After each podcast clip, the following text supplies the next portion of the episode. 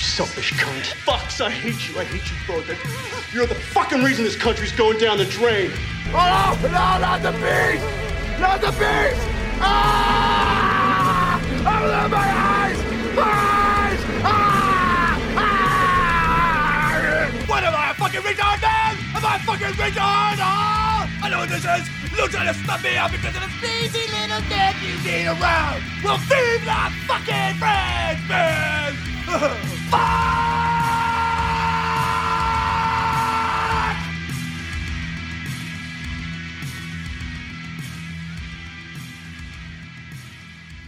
Nous étions dans la première moitié de l'année 2021, frêle, innocent, plein d'espoir, plein d'envie.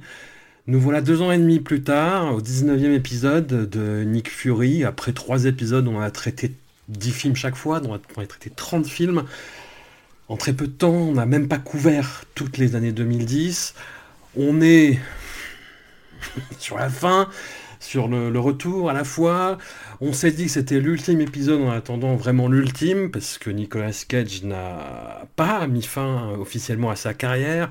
On va en rediscuter. Je vais prendre des nouvelles de tout le monde. Marie Eh ben écoute, ça va plutôt bien. C'est peut-être parce qu'on a fait un bon break, mais Ouais. c'était moins pire que c'était moins la souffrance. Très bien. C'est bi- c'est bien de commencer sur note positive. Seb Non, ça, ça va, tout, ça va. Toujours, on voit, on commence à voir la, la ligne d'arrivée, donc on reste, on, on reste fort malgré les, malgré les crampes et le, le lactique qui monte. Ça va. Très bien.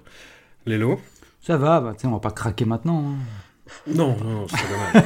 Ce serait, ce serait dommage de craquer, de craquer si près du but. Ça, ça me rappelle le film euh, Everest, tu sais, inspiré d'une histoire vraie, où il, où il voit le sommet de l'Everest, il dit Ah, ce serait dommage de pas y aller, puis après ils meurent tous, tu sais.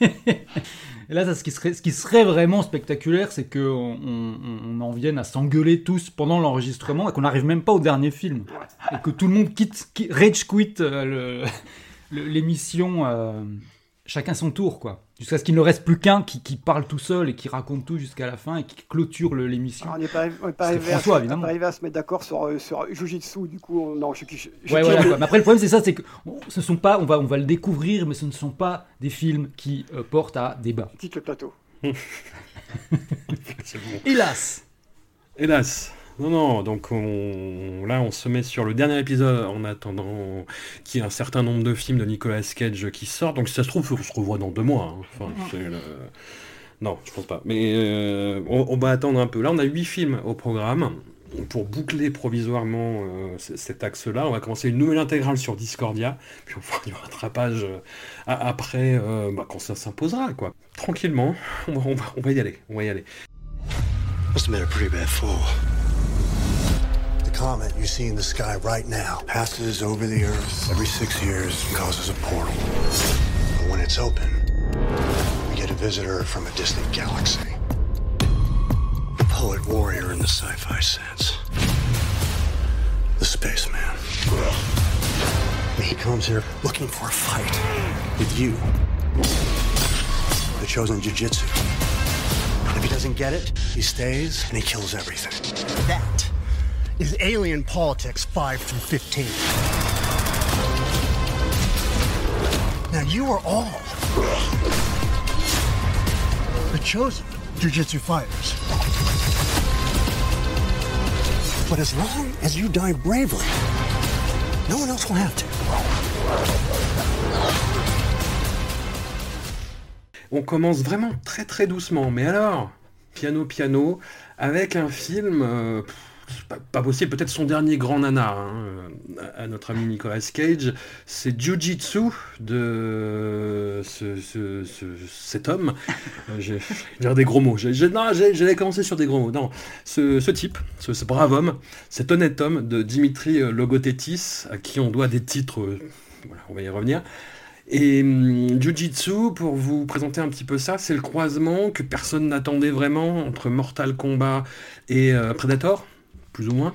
On a, euh, encore une fois, un honnête homme, euh, Alain Moussy. Alain Moussy, qu'on a essayé de nous vendre de, de force plus que de gré, comme le, le- le Jean-Claude Van Damme euh, canadien, mais ça ne prend pas. Ça, ça ne peut pas prendre, parce que ça ne marche pas, parce que, parce que Alain Moussy est un artiste martial tout à fait correct. Euh, c'est un acteur médiocre, c'est un acteur passable, c'est un acteur. pff, Waouh, qui a du mal, qui a du mal. Non, non, si très honnêtement, on en parlait hors il a fait une performance à peu près honnête dans euh, Nobody, où il se fait casser la gueule par euh, Bob Odenkirk euh, dans un bus, voilà. À un moment, il rigole, on croit, qu'il est amusé. Bonne performance d'acteur, puis après il se fait casser la gueule. Et, là, on a notre pauvre homme, en fait, qui doit se battre contre un espèce d'extraterrestre, qui rencontre des gens sur sa route, il rencontre Franck Griot, Franck Griot qui a l'air tellement saoulé d'être là. Il rencontre Tony Jaa, qui est euh, plus, ou moins content. Enfin, je ne sais pas. Je... hum, Écoute, pareil, acteur, euh, acteur bizarre, Tony Jaa, mais très très très bon artiste martial pour le coup. Et puis, il rencontre Nicolas Cage, qui nous fait une impro Nicolas Cage, euh, mais, mais nawak, hein. Il se met un petit chapeau en papier sur la tête, il pousse des hurlements. Mais c'est distrayant, voilà. Pendant euh, les minutes où Nicolas Cage est là, c'est distrayant. Seb, apparemment, t'es le seul à avoir vu le film euh, à peu près euh, en entier, normalement, sans dormir, sans avoir envie de tuer quelqu'un. Ouais, Enfin, je- J'aurais, j'aurais bien aimé dormir, mais le soleil, le sommeil n'a pas eu pitié de moi, donc j'ai dû tout regarder. Moi, je, je vois ça comme un, un film de Steven Seagal, mais avec Nick à la place de Steven Seagal. C'est-à-dire qu'il y a un film, il y a vaguement une intrigue, un petit peu de bagarre. Un tiers du film, hop, Steven, Nick arrive. On le voit pendant 20-30 Mm. minutes. Après, il repart de façon aussi abrupte qu'il est arrivé. Et les, gens qui sont à côté de lui bah, terminent, euh, terminent euh, le film tant bien que mal. Et donc, les gens, c'est certes, on l'a dit, c'est euh, Alain Moussy. Mais il y a aussi, il y a aussi Eddie Stipples qui jouait Crabman dans Earl, dans My Name is Earl. Donc voilà, Ah cas- niveau casting, voilà où on se trouve. Que là, il y a Franck Griot qui doit aussi avoir des, des- des frais annexes, je pense, pour faire une petite piche dedans. On a Tony Jaa qui est là, qui doit dire à peu près oui à tout. Ils sont vraiment là pour boucler leur intermittence. Ouais. Enfin, Tony, Tony Jaa, il, avait, il, avait un, il devait avoir un, un trou entre Triple Threat et Expendable 4. Du coup, il s'est dit, bah vas-y, viens, je vais faire ça. euh, Fais-moi faire deux, deux, deux, trois trucs et on va y aller. Que retenir du film C'est quand même excessivement mauvais. Mais là, on est quand même sur de la. C'est quand même très très nul. hein. On va, on va pas, on va pas, on va pas essayer de. de- non, c'est très très nul. On dirait un espèce de, de post-apo euh, tourné au Parc des Cormailles à Ivry-sur-Seine, au, au bout de ma rue là, avec un filtre, des filtres jaunes, marron, dégueulasses tout du long. Qu'est-ce qu'on pourrait sauver de là-dedans Franchement, pas grand-chose. Hein. Yannick qui est là, qui fait un peu, un, peu un personnage qui, qui, moi, m'a fait, un peu penser à, à Michael Caine dans Les Fils de l'Homme, sauf qu'il sauf qu'il fait un peu de bagarre de temps en temps. Mais, mais voilà, C'est vrai. y a, il y a rien, y a, a rien à sauver quoi. Honnêtement, il y a, il y a rien, a rien à sauver quoi. Tu te dis oui, peut-être une bagarre, un sympa avec Tony Jaa, mais même pas parce que c'est filmé avec euh, avec les orteils, donc c'est horriblement nul.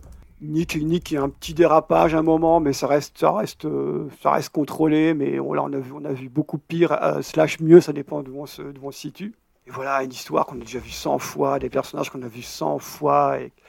Dès, le- générique, tu sais que ça va être nul. Hein. Espèce de générique horrible. Tu, te dis, oulala, ça va mal se terminer. Effectivement, ça se termine, ça se termine mal, quoi. Parce que, parce que voilà, c'est ouais, c'est vraiment du, Steven Seagal euh, movies euh, avec, euh, avec Nick à la place de Steven, quoi. Moi, c'est comme ça c'est vraiment comme ça que que j'ai vu le film. Marie, toi qui connais bien aussi, le... enfin qui connais mieux, euh, de mieux en mieux la, la filmographie de Steven Seagal, est-ce que l'analogie marche? Euh, oui, parfaitement, sauf que Nick Cage reste en forme, donc on n'est pas obligé de le filmer que en plan serré. Pour être parfaitement honnête, euh, j'ai essayé par quatre fois de m'y reprendre hein, sur ce film. Malheureusement, le sommeil a eu raison de moi plein de fois. Et à chaque fois que je me réveillais, c'était toujours la même scène de combat.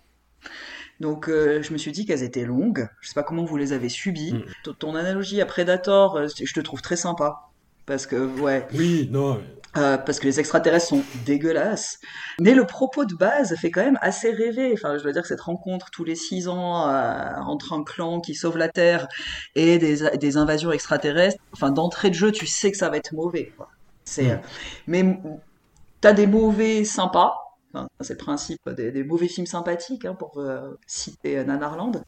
Et il y euh, y en a qui sont juste insupportables, devant lesquels tu t'endors très facilement à n'importe quelle heure de la journée. Je sais pas si j'ai grand chose de plus à dire sur ce film.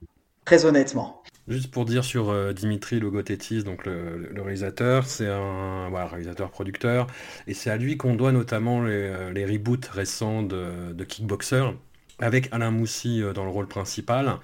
Et dans le dernier, Kickboxer, l'héritage du coup en français, tu me disais, euh, Seb, c'est Kickboxer Retaliation.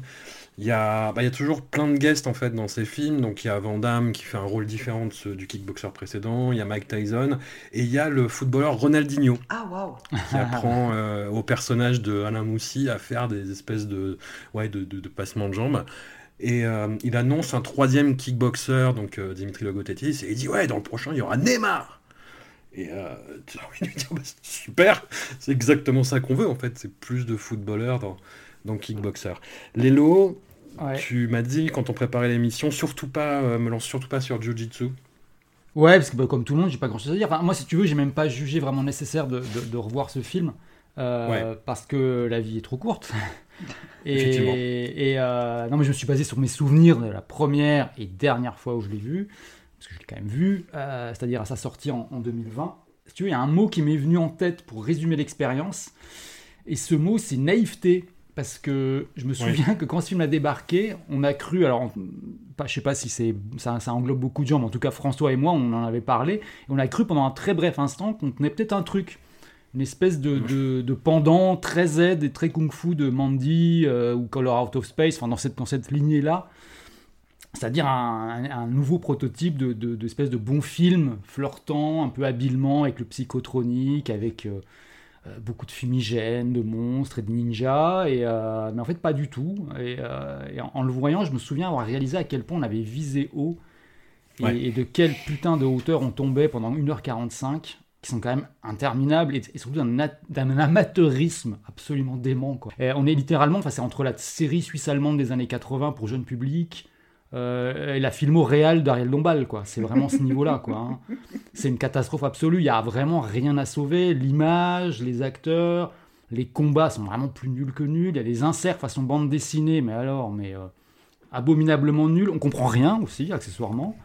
Euh, C'est vrai. c'est une espèce de merdier, oui, donc à mi-chemin entre Mortal Kombat, Predator, alors plus que Predator, Robo War de Oui. Bruno Mattei, qui est, le, qui est le Predator rejoué plan pour plan. Un film de guerre philippin aussi, il y, a, il y a une vibe un peu comme ça, et puis Stargate, tu vois. Enfin, donc en gros, euh, voilà, on a ce merdier-là, et pas plus, donc tout ça dans une esthétique générale que je qualifierais de. de S'il y a un mot-clé, ce serait pneu. Tu vois, il y a, il y a un côté un peu gomme sombre, quoi, comme ça, euh, qui, qui, qui, qui- qui pèse sur tout le film. Et alors, effectivement, Nick Cage apparaît au bout de 45 minutes et on a envie qu'il disparaisse très vite. Ouais. On se dit, mais non, non, retourne chez toi. Et il, il joue une espèce de genre de maître Shaolin mystique. Il est en roue libre. euh, alors, il a les cheveux longs tellement gras qu'il est à la limite du rasta blanc, quand même. Euh, ch- chacune de ses lignes de dialogue, bon, bah, c'est une blague. euh, il meurt au terme d'un combat qui, qui doit durer genre 3 semaines et demie. hein.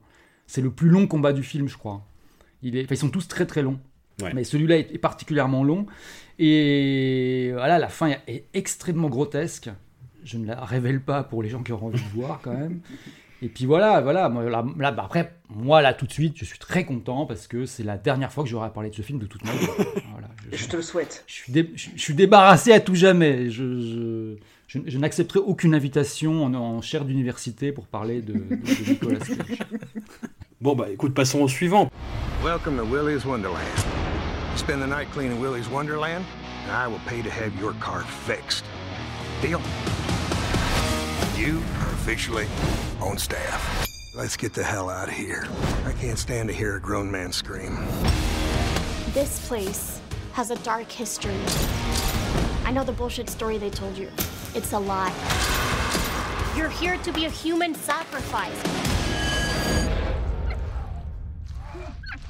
Have you been listening to a word I've been saying?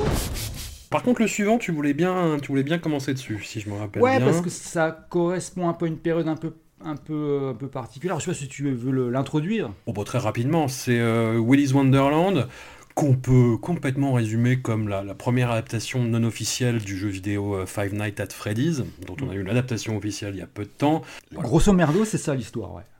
Rôle Euh, muet. Rôle muet pour Nicolas Cage, je dis rien, hein, il n'a pas une réplique, je crois, dans le Non, film. bah ouais, pas, pas une seule réponse. Bah, il grommelle. Ouais. Voilà, il grommelle. Et euh, alors déjà, ça- le film commence par une scène quand même qui est super archétypale du slasher, avec une espèce de couple innocent dans un lieu isolé, mais à première vue ça craint pas, on va leur tomber dessus. Euh, donc un tueur mystérieux leur tombe dessus, il va les découper sauvagement, mais sans trop en montrer, parce qu'il faut quand même que tout ça reste un peu mystérieux. Et cette scène, en fait, c'est direct, comme si elle te disait déjà, euh, bah désolé, mais ça va pas être bien du tout, on- n'a pas ce qu'il faut pour, on, euh, on va faire de notre mieux, mais ça va pas être bien du tout. Et c'est comme si tu allais au resto et qu'on te prévenait direct que bah là on a une seule plaque de cuisson pourrie euh, pour tous les plats, on n'a plus de sel, le cuisinier est en vacances, mais on va quand même essayer, tu vois. Et Mm. effectivement, après cette scène, le générique commence, et là, donc tu as Nick Cage qui apparaît, cuir, lunettes noires, mâchoire bien serrée. Personnage quand même qu'on imagine euh, direct euh, assez mystérieux et viril, qui conduit une, une voiture elle-même euh, mystérieuse et virile, et sous fond de musique également mystérieuse et virile, et, et, les pneus de la voiture crèvent. Nicolas Cage sort de la voiture, il, il- alors il jauge la situation, il se boit un petit energy drink parce que c'est un peu son, son king Oui, son du ouais. film. hein. Il se fait dépanner par un type euh, et pour payer la réparation, donc il accepte un job de concierge régisseur, homme de ménage euh, dans un parc d'attractions fermé pour des raisons là encore mystérieuses.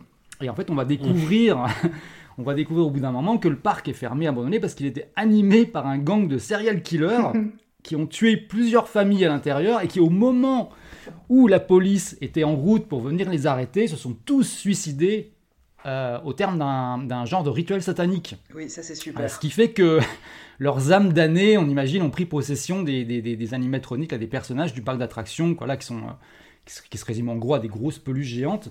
Et, euh, et sur le papier, il bah, faut quand même reconnaître que ça vend du rêve. Quoi. Euh, Ah, ça promet quand même un truc un peu salé, mais en fait non. Parce que bah, le, le film n'a pas vraiment de rythme.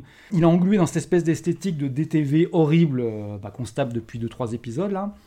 Mm. Et la mise en scène, bah, il n'y en a pas, pas vraiment, enfin en tout cas c'est très terne. Et puis surtout, alors il y a vraiment le truc que je comprends pas du tout, c'est que ça se prend quand même un peu au sérieux, quoi. Enfin je veux dire, euh, il y a, ça va, ça lâche pas la, la rampe, quoi. hein. Mm. Euh, Il y a un point de départ assez dingue, mais euh, on en fait vraiment pas grand chose. Tout est vraiment systématiquement gâché, que ce soit par les dialogues, les situations, etc. La sauce prend pas, quoi. Et après, il y a un truc intéressant, justement, c'est que With Wonderland, il est sorti sur la dernière ligne droite avant un talent en or massif. Et il préfigure d'une certaine manière ce qui va se passer avec un talent en or massif. Et alors moi, si Nick Cage m'avait autant intéressé, euh, et je dis avait ou passé, hein, euh, autant intéressé et fasciné pendant toutes ces années, c'est parce qu'en fait, il- suit cette espèce de voie organique qui est un peu désordonnée qu'un artiste, euh, quel que soit son domaine, doit suivre à mon sens. C'est-à-dire que il doit suivre, suivre son inspiration du moment, aller là où il a l'impression qu'il doit aller. Et c'est ce qui a rendu aussi fascinant bah, des gens comme je sais pas moi, Bob Dylan, Lou Reed. Euh, ce qu'ils ont toujours fait, c'est qu'ils avaient envie, c'est ce qu'ils avaient envie de faire eux. Voilà. Ils se sont jamais souciés de leur public, voilà. Et ça, c'est un, c'est un- c'est ce qu'un artiste doit toujours faire, en fait, je pense. Il y a, il y a quelque chose là-dedans qui tient presque de la, de la- de la connexion un peu avec l'animal, quoi. Il faut que tu cherches ton chemin en reniflant un peu. Et là, c'est un peu pareil. Et l'artiste, il, faut qu'il aille là où il a l'impression qu'il doit aller. Et parfois, il tape juste, et souvent, il se plante, mais, mais tant pis, il essaye. Et l'important, c'est qu'il essaye, en fait. C'est ça qui fait un artiste pour moi. Et c'est pas peser méticuleusement le pour et le contre de chaque film, et, euh, et s'assurer qu'il coûtera tant, et qu'il aura le premier rôle, et qu'il sera un héros indestructible aux yeux de ses fans dedans, comme le fait quelqu'un comme, au hasard, Tom Cruise. Mm. Et, et- et là, depuis un talent en or massif, Cage, il fait tout l'inverse, c'est-à-dire il- de ce qu'il faisait jusqu'à présent, c'est-à-dire qu'il a jeté, on dirait qu'il a jeté l'éponge, quoi. Il est plus du tout comme ça à contre-courant. Il Mm. va plus contre les envies et les attentes du public, quoi. Il est au contraire, j'ai l'impression qu'il, qu'il- qu'il- c'est comme s'il avait décidé d'endosser cette espèce d'identité qui a été façonnée pour lui par le public, quoi, par Internet, euh, ce- ce- cette espèce d'identité de type un peu fou, un peu instable, mais tellement attachant. Et, et- et- et depuis ce film, il est complètement devenu prisonnier de ce truc, quoi. Quand il apparaît en public, il fait systématiquement le signe, là, avec le poing et la paume de la main qu'il fait dans un talent en or massif. Il a complètement jeté l'éponge, quoi. Il a arrêté de se battre. Il est est dans un truc où il s'est dit, ok, c'est ce que vous voulez, ben, je vais vous le donner, quoi. Mm. Et With Wonderland, c'est un peu les prémices de ça, je trouve. C'est un peu le premier film, ou un des tout premiers films en tout cas, où pour la première fois, je me souviens que des gens qui jusque-là euh, rejetaient complètement Nick Cage avec les arguments habituels, hein, c'est-à-dire il sait pas jouer, il est cinglé, etc., se sont mis subitement à l'accepter, mais avec quasiment les mêmes arguments en fait. Et Mm. aujourd'hui, ben, on est en plein dedans. Mais du coup, pour toi, c'est cynique? Alors je sais pas à quel point c'est cynique de sa part à lui, ou si vraiment il se dit non mais en fait ça sert à rien de me battre et, euh, et voilà quoi. Et en fait Mm. aujourd'hui paradoxalement, c'est quand il est dans un registre plus euh, naturaliste qu'il a l'air de faire vraiment ce qu'il a envie de faire quoi. Quand il fait Pig ou Dream Scenario, euh, on a l'impression qu'il est un peu plus là quoi. Alors que quand il joue Nick Cage, euh, voilà, on a, on a l'impression que, que, voilà que plus rien n'est possible, que, que quoi qu'il arrive, ça va être le cirque quoi, qui, qui, qui va, il va rien en sortir. Et Willy's Wonderland, je trouve que ça montre bien les débuts de cette phase-là, même si c'est plus ou moins involontaire, quoi. Et, et qui sera peut-être la dernière de sa, de sa carrière, ce qui serait euh, assez triste, quoi. Puisque il a annoncé, euh, mais bon, je ne sais pas, pas à quel point on peut, peut prendre ça au sérieux, qu'il a effectivement qu'il voulait arrêter le cinéma pour se consacrer à la série. Ceci dit, ouais, comme je disais ça, hein, comme je disais off avant qu'on commence, euh, il, il a pris cette décision après avoir vu Breaking Bad. C'est Mm. quand même une série qui s'est terminée il y a plus de 10 ans. Et durant ces plus de 10 ans, euh, le paysage de la série, il a quand même pas mal changé, quoi. Surtout aux États-Unis. Bah, tout le monde commence à parler de, de fin de, fin de l'âge d'or. en Bah, fait. exactement, quoi. Et, et d'ailleurs, il suffit de voir le. Enfin, moi, en tout cas, euh, genre. euh, en fin d'année, euh, dans le service culture de l'IB où je travaille, quelqu'un est chargé de récupérer les tops de tout le monde pour faire un top co- collectif. Et en série, j'ai reçu le mail, j'ai fait, je suis désolé, j'ai vu aucune série cette année. Enfin, j'en ai vu deux, tu vois. Et, et je sens vraiment qu'il y a un truc, genre un désintérêt de plein de gens qui en regardaient beaucoup, qui ne en regardent plus un. Puis en plus, c'est juste que quand je vois ce qui sort, je vois quand même ce qui sort, je vois tout passer. Tout a l'air euh, extrêmement. euh, Enfin, c'est pas le même niveau, quoi. Il y a, y a- y a un truc beaucoup plus. On est plus dans une espèce de production d'abattage euh, avec, avec des trucs beaucoup de plus en plus stéréotypés, quoi. Après, ça reviendra peut-être, hein. Mais, euh, mais là, c'est un peu un creux. Et c'est vrai que, que Nick Cage sorte ça là maintenant, mais après avoir vu Breaking Bad, c'est très bizarre quand même. Enfin, Ouais. euh, ça veut dire qu'il s'est pas vraiment, il s'est pas vraiment renseigné. Après, il va, il va peut-être découvrir les Sopranos, Wire, The Wire. euh, mais c'est pareil, c'est des trucs qui ont, ont eu lieu il y a longtemps. Donc, euh, il va découvrir Fortnite.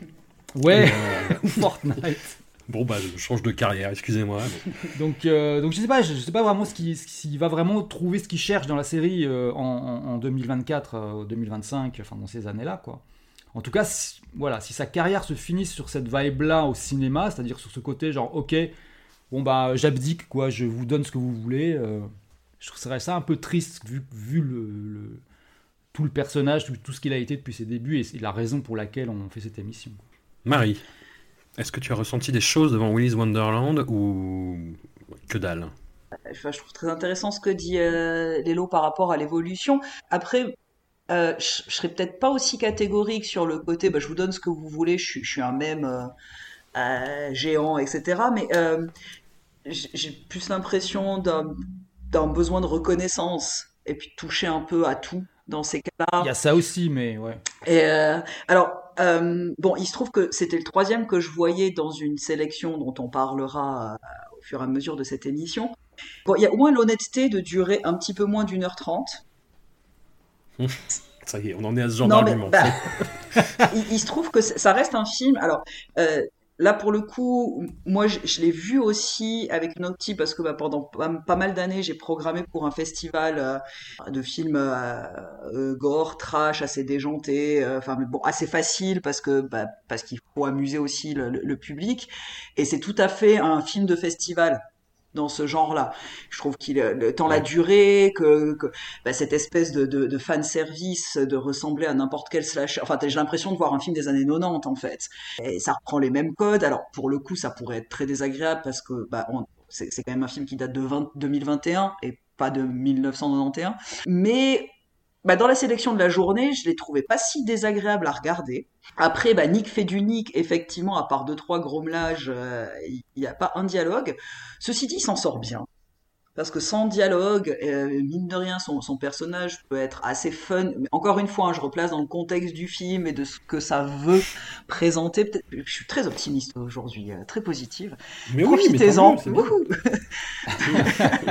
Euh, parce qu'on n'a pas encore atteint tous les autres films. Mais, mais j'ai j'ai pas passé un si mauvais moment. Et encore une fois, je sais que c'est pas l'argument sur lequel doit tenir un film, mais il a cette honnêteté de pas durer trop longtemps. Du coup, il, il, rajoute pas 20 minutes en plus de trop, parce que je pense qu'il y a déjà 20 minutes en plus de trop, hein, ça c'est évident. Mais voilà, il je, je pense que ça se veut pas autre chose que ce qui, ce qui souhaitait présenter, euh, en tout cas dans, la réalisation. Voilà, encore une fois, cet effet fan service euh, slasher années 90. Et euh, je je l'ai pas trouvé malhonnête dans ce sens-là. Il, essaye pas d'en faire plus. En tout cas, moi, c'est comme ça que, je l'ai perçu. Effectivement, il y a tous les codes. Tu sais d'entrée de jeu que la blonde euh, avec la mini-jupe, elle va mourir dans la seconde. Hein. Voilà, c'est acté. On connaît tous les codes. Il y a rien de surprenant. J'ai beaucoup aimé la scène d'explication quand même de genre bon bah ok on va tous se suicider en rituel satanique pour se transférer dans un- des animatroniques. J'ai tellement ri, mais j'ai tellement mais de bon cœur, tu vois. J'étais genre mais enfin voilà c'est tellement con, mais tellement con au possible. Mais j'ai pas l'impression que ça se veut plus intelligent que ce que ça l'est. Donc en ça j'ai pas passé un mauvais moment. Voilà Nick cabotine, mais il y en a d'autres dans cette sélection où il cabotine tellement plus fort que j'ai pas trouvé ça tellement désagréable. Bon, là, le coup de la voiture mystérieuse, elle est pas si mystérieuse parce que le placement de produit, il est pas du tout subtil pour le coup. Donc, la voiture, elle est, contrairement au reste du film, elle est tout sauf mystérieuse. C'est une voiture à l'intercepteur. quoi. ouais, voilà. C'est une voiture qui a des couilles. Ouais, bah, bah, bah, bah, comme Nick qui sort en cuir, euh, ah, la mâchoire serrée, le sourcil froncé. Je me suis dit qu'il a dû se faire mal quand même, parce que toutes ces séquences avec les sourcils froncés, ça doit être quand même très embêtant. Mais, euh, mais voilà, j'ai- pas trouvé ça malhonnête. Pour le coup, alors on vient de parler de Jujitsu, donc forcément, à ce moment-là, euh, ce, ce film est un chef-d'œuvre, j'ai envie de dire. Mais euh, c'est pas un argument non plus, je vous Non, mais l'accorde. tu vois, comparé aux 30 films, enfin aux 31 films du coup qui précèdent, ça va. Oui, bah, Ah bien. oui, oui. En fait, c'est ça, c'était quand on, quand on a fait de l'abattage à coup de 10 films comme ça, là, finalement, euh, cette sélection, bah, je l'ai trouvée assez variée, pour le Mhm. coup, hein, pour, pour cette émission. Puis ouais, j'ai pas trouvé ça si, si malhonnête que ça, quoi. Enfin, ça, ouais, je crois que je vais arrêter de le dire plein de fois, parce que je- si c'est mon seul argument, c'est ridicule. C'est vrai que vu ce qu'on a vu, Butcher's Crossing qui arrive derrière, c'est du John Ford. hein. Oui, non, mais exactement. Il y a un problème. hein. Eh, eh, Exactement. Mais voilà, du coup, c'était, c'était, euh, c'est une machine de festival type, bah voilà, 2300 plans neufs pour lequel j'ai bossé, ça fonctionnerait très bien. Je voyais déjà les, les, les, les catchlines du public en train de boire des bières. Euh, je trouve que ça va parfaitement dans ce cadre-là. Ça nécessite pas une sortie en salle, ça c'est évident. Mais c'était pas, c'était pas un drame à regarder. Seb? Euh, ouais, moi je vois ça comme un, un court métrage qui est trop long, plutôt qu'un film trop court, c'est Oui. un court métrage trop long. Ça aurait été sympa si ça, ça avait duré 20 minutes. J'ai vu le personnage joué par Annick dans, dans Hell Driver, ouais, c'est un peu le même genre, le même genre de perso, euh, grosse bagnole, grosse couille, pour reprendre l'expression de Lelo, qui arrive là et qui Mm. ne sait pas trop ce qu'il va faire là. Et, et après, ouais, je rebondis un peu sur Marie, effectivement. Moi j'imagine ça euh, au bif à, à un vendredi à 22h, c'est super. Mais moi, je l'ai regardé à 10h du matin dans un train, c'était moins, c'était moins super. Et donc, euh, voilà, ce que, j'ai ressenti, surtout pendant que je regardais, c'était le, regard interrogatif de la personne à côté de moi. Qu'est-ce que c'est que cette connerie? Donc, euh, donc, voilà, je regardais ça tranquillement. Voilà, ça, se- regarde tranquillement, c'est voilà, c'est ça. C'est ni, ni, ni bien, c'est ni nul. euh, C'est là, on a qui, qui, qui, fait, qui fait gentiment le. Dit vas-y, je vais jouer un perso un peu, euh, un peu fortement tes- testostéroné et puis ça va, et puis ça va être sympa. Mais il n'y a pas de quoi, il a pas de quoi fouetter qui que ce soit, ni, ni- ni rien du tout. hein. C'est, euh, voilà, vous faites, faites, faites-le moi en, en court métrage de 20 minutes. Et moi, j'ai voulu, j'ai voulu le passe euh, tranquille. Là, 88, c'est quand même beaucoup trop long parce que ça raconte. hein. Il y a un avantage, c'est que c'est quand même beaucoup mieux que Fat Night at Freddy's. C'est vrai. Mais je, te- je te rappelle, euh, Seb, quand même, pour, euh, pour la petite histoire, que moi j'ai vu Between Worlds dans le train. Et, Oui, oui, euh, oui. et, et les enfants à côté de moi ont tiré une tronche différente, ça, je peux te le dire. Alors moi, j'avais pas d'enfant, j'avais un gars qui avait une, qui avait une casquette de Star Wars. Donc je, je- voilà, c'est pour resituer un petit peu le, le truc. Et sinon, oui, un petit truc rigolo, c'est qu'il y a, l'actrice Bess Grant qui joue le shérif, qui est euh, bien connue pour être la, la mère de Dabney dans, dans Malcolm. Du coup, je me suis dit, ah tiens, la maman de Dabney qui est là. Ça m'a fait, un peu, voilà, ça m'a fait un peu passer le temps, tu vois, comme ça, de, de- de la voir. Ni plus ni moins, quoi. On rappelle que Seb a une chaire d'université sur Malcolm. Oui, tout à fait, exactement.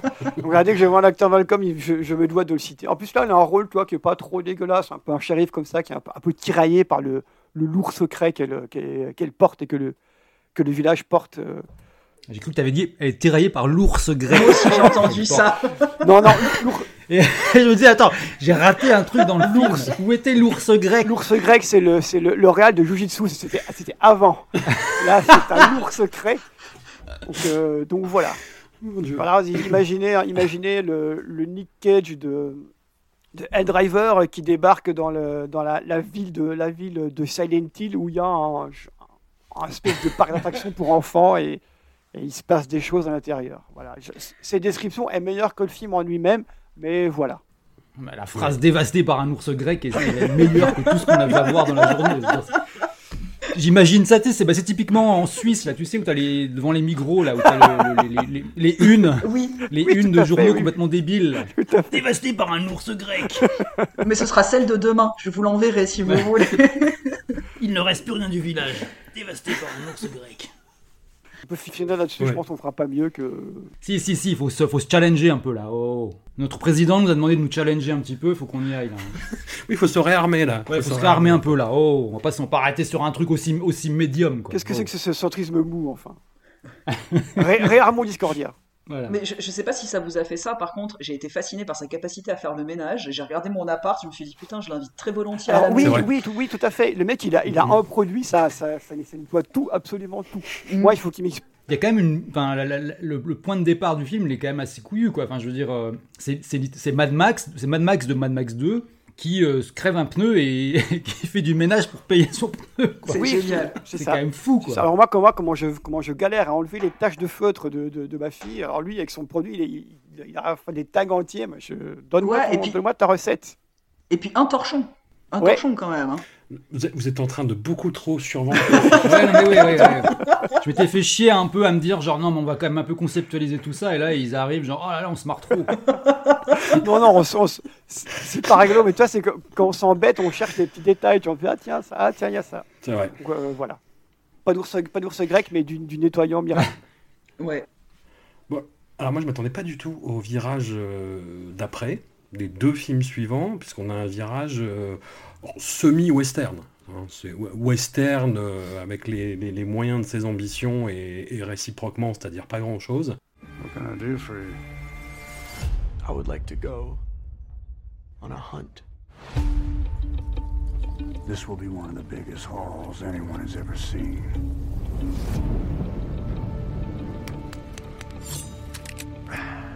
Where are we going, Miller?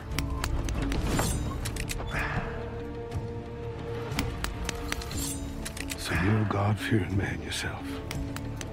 Why fear God?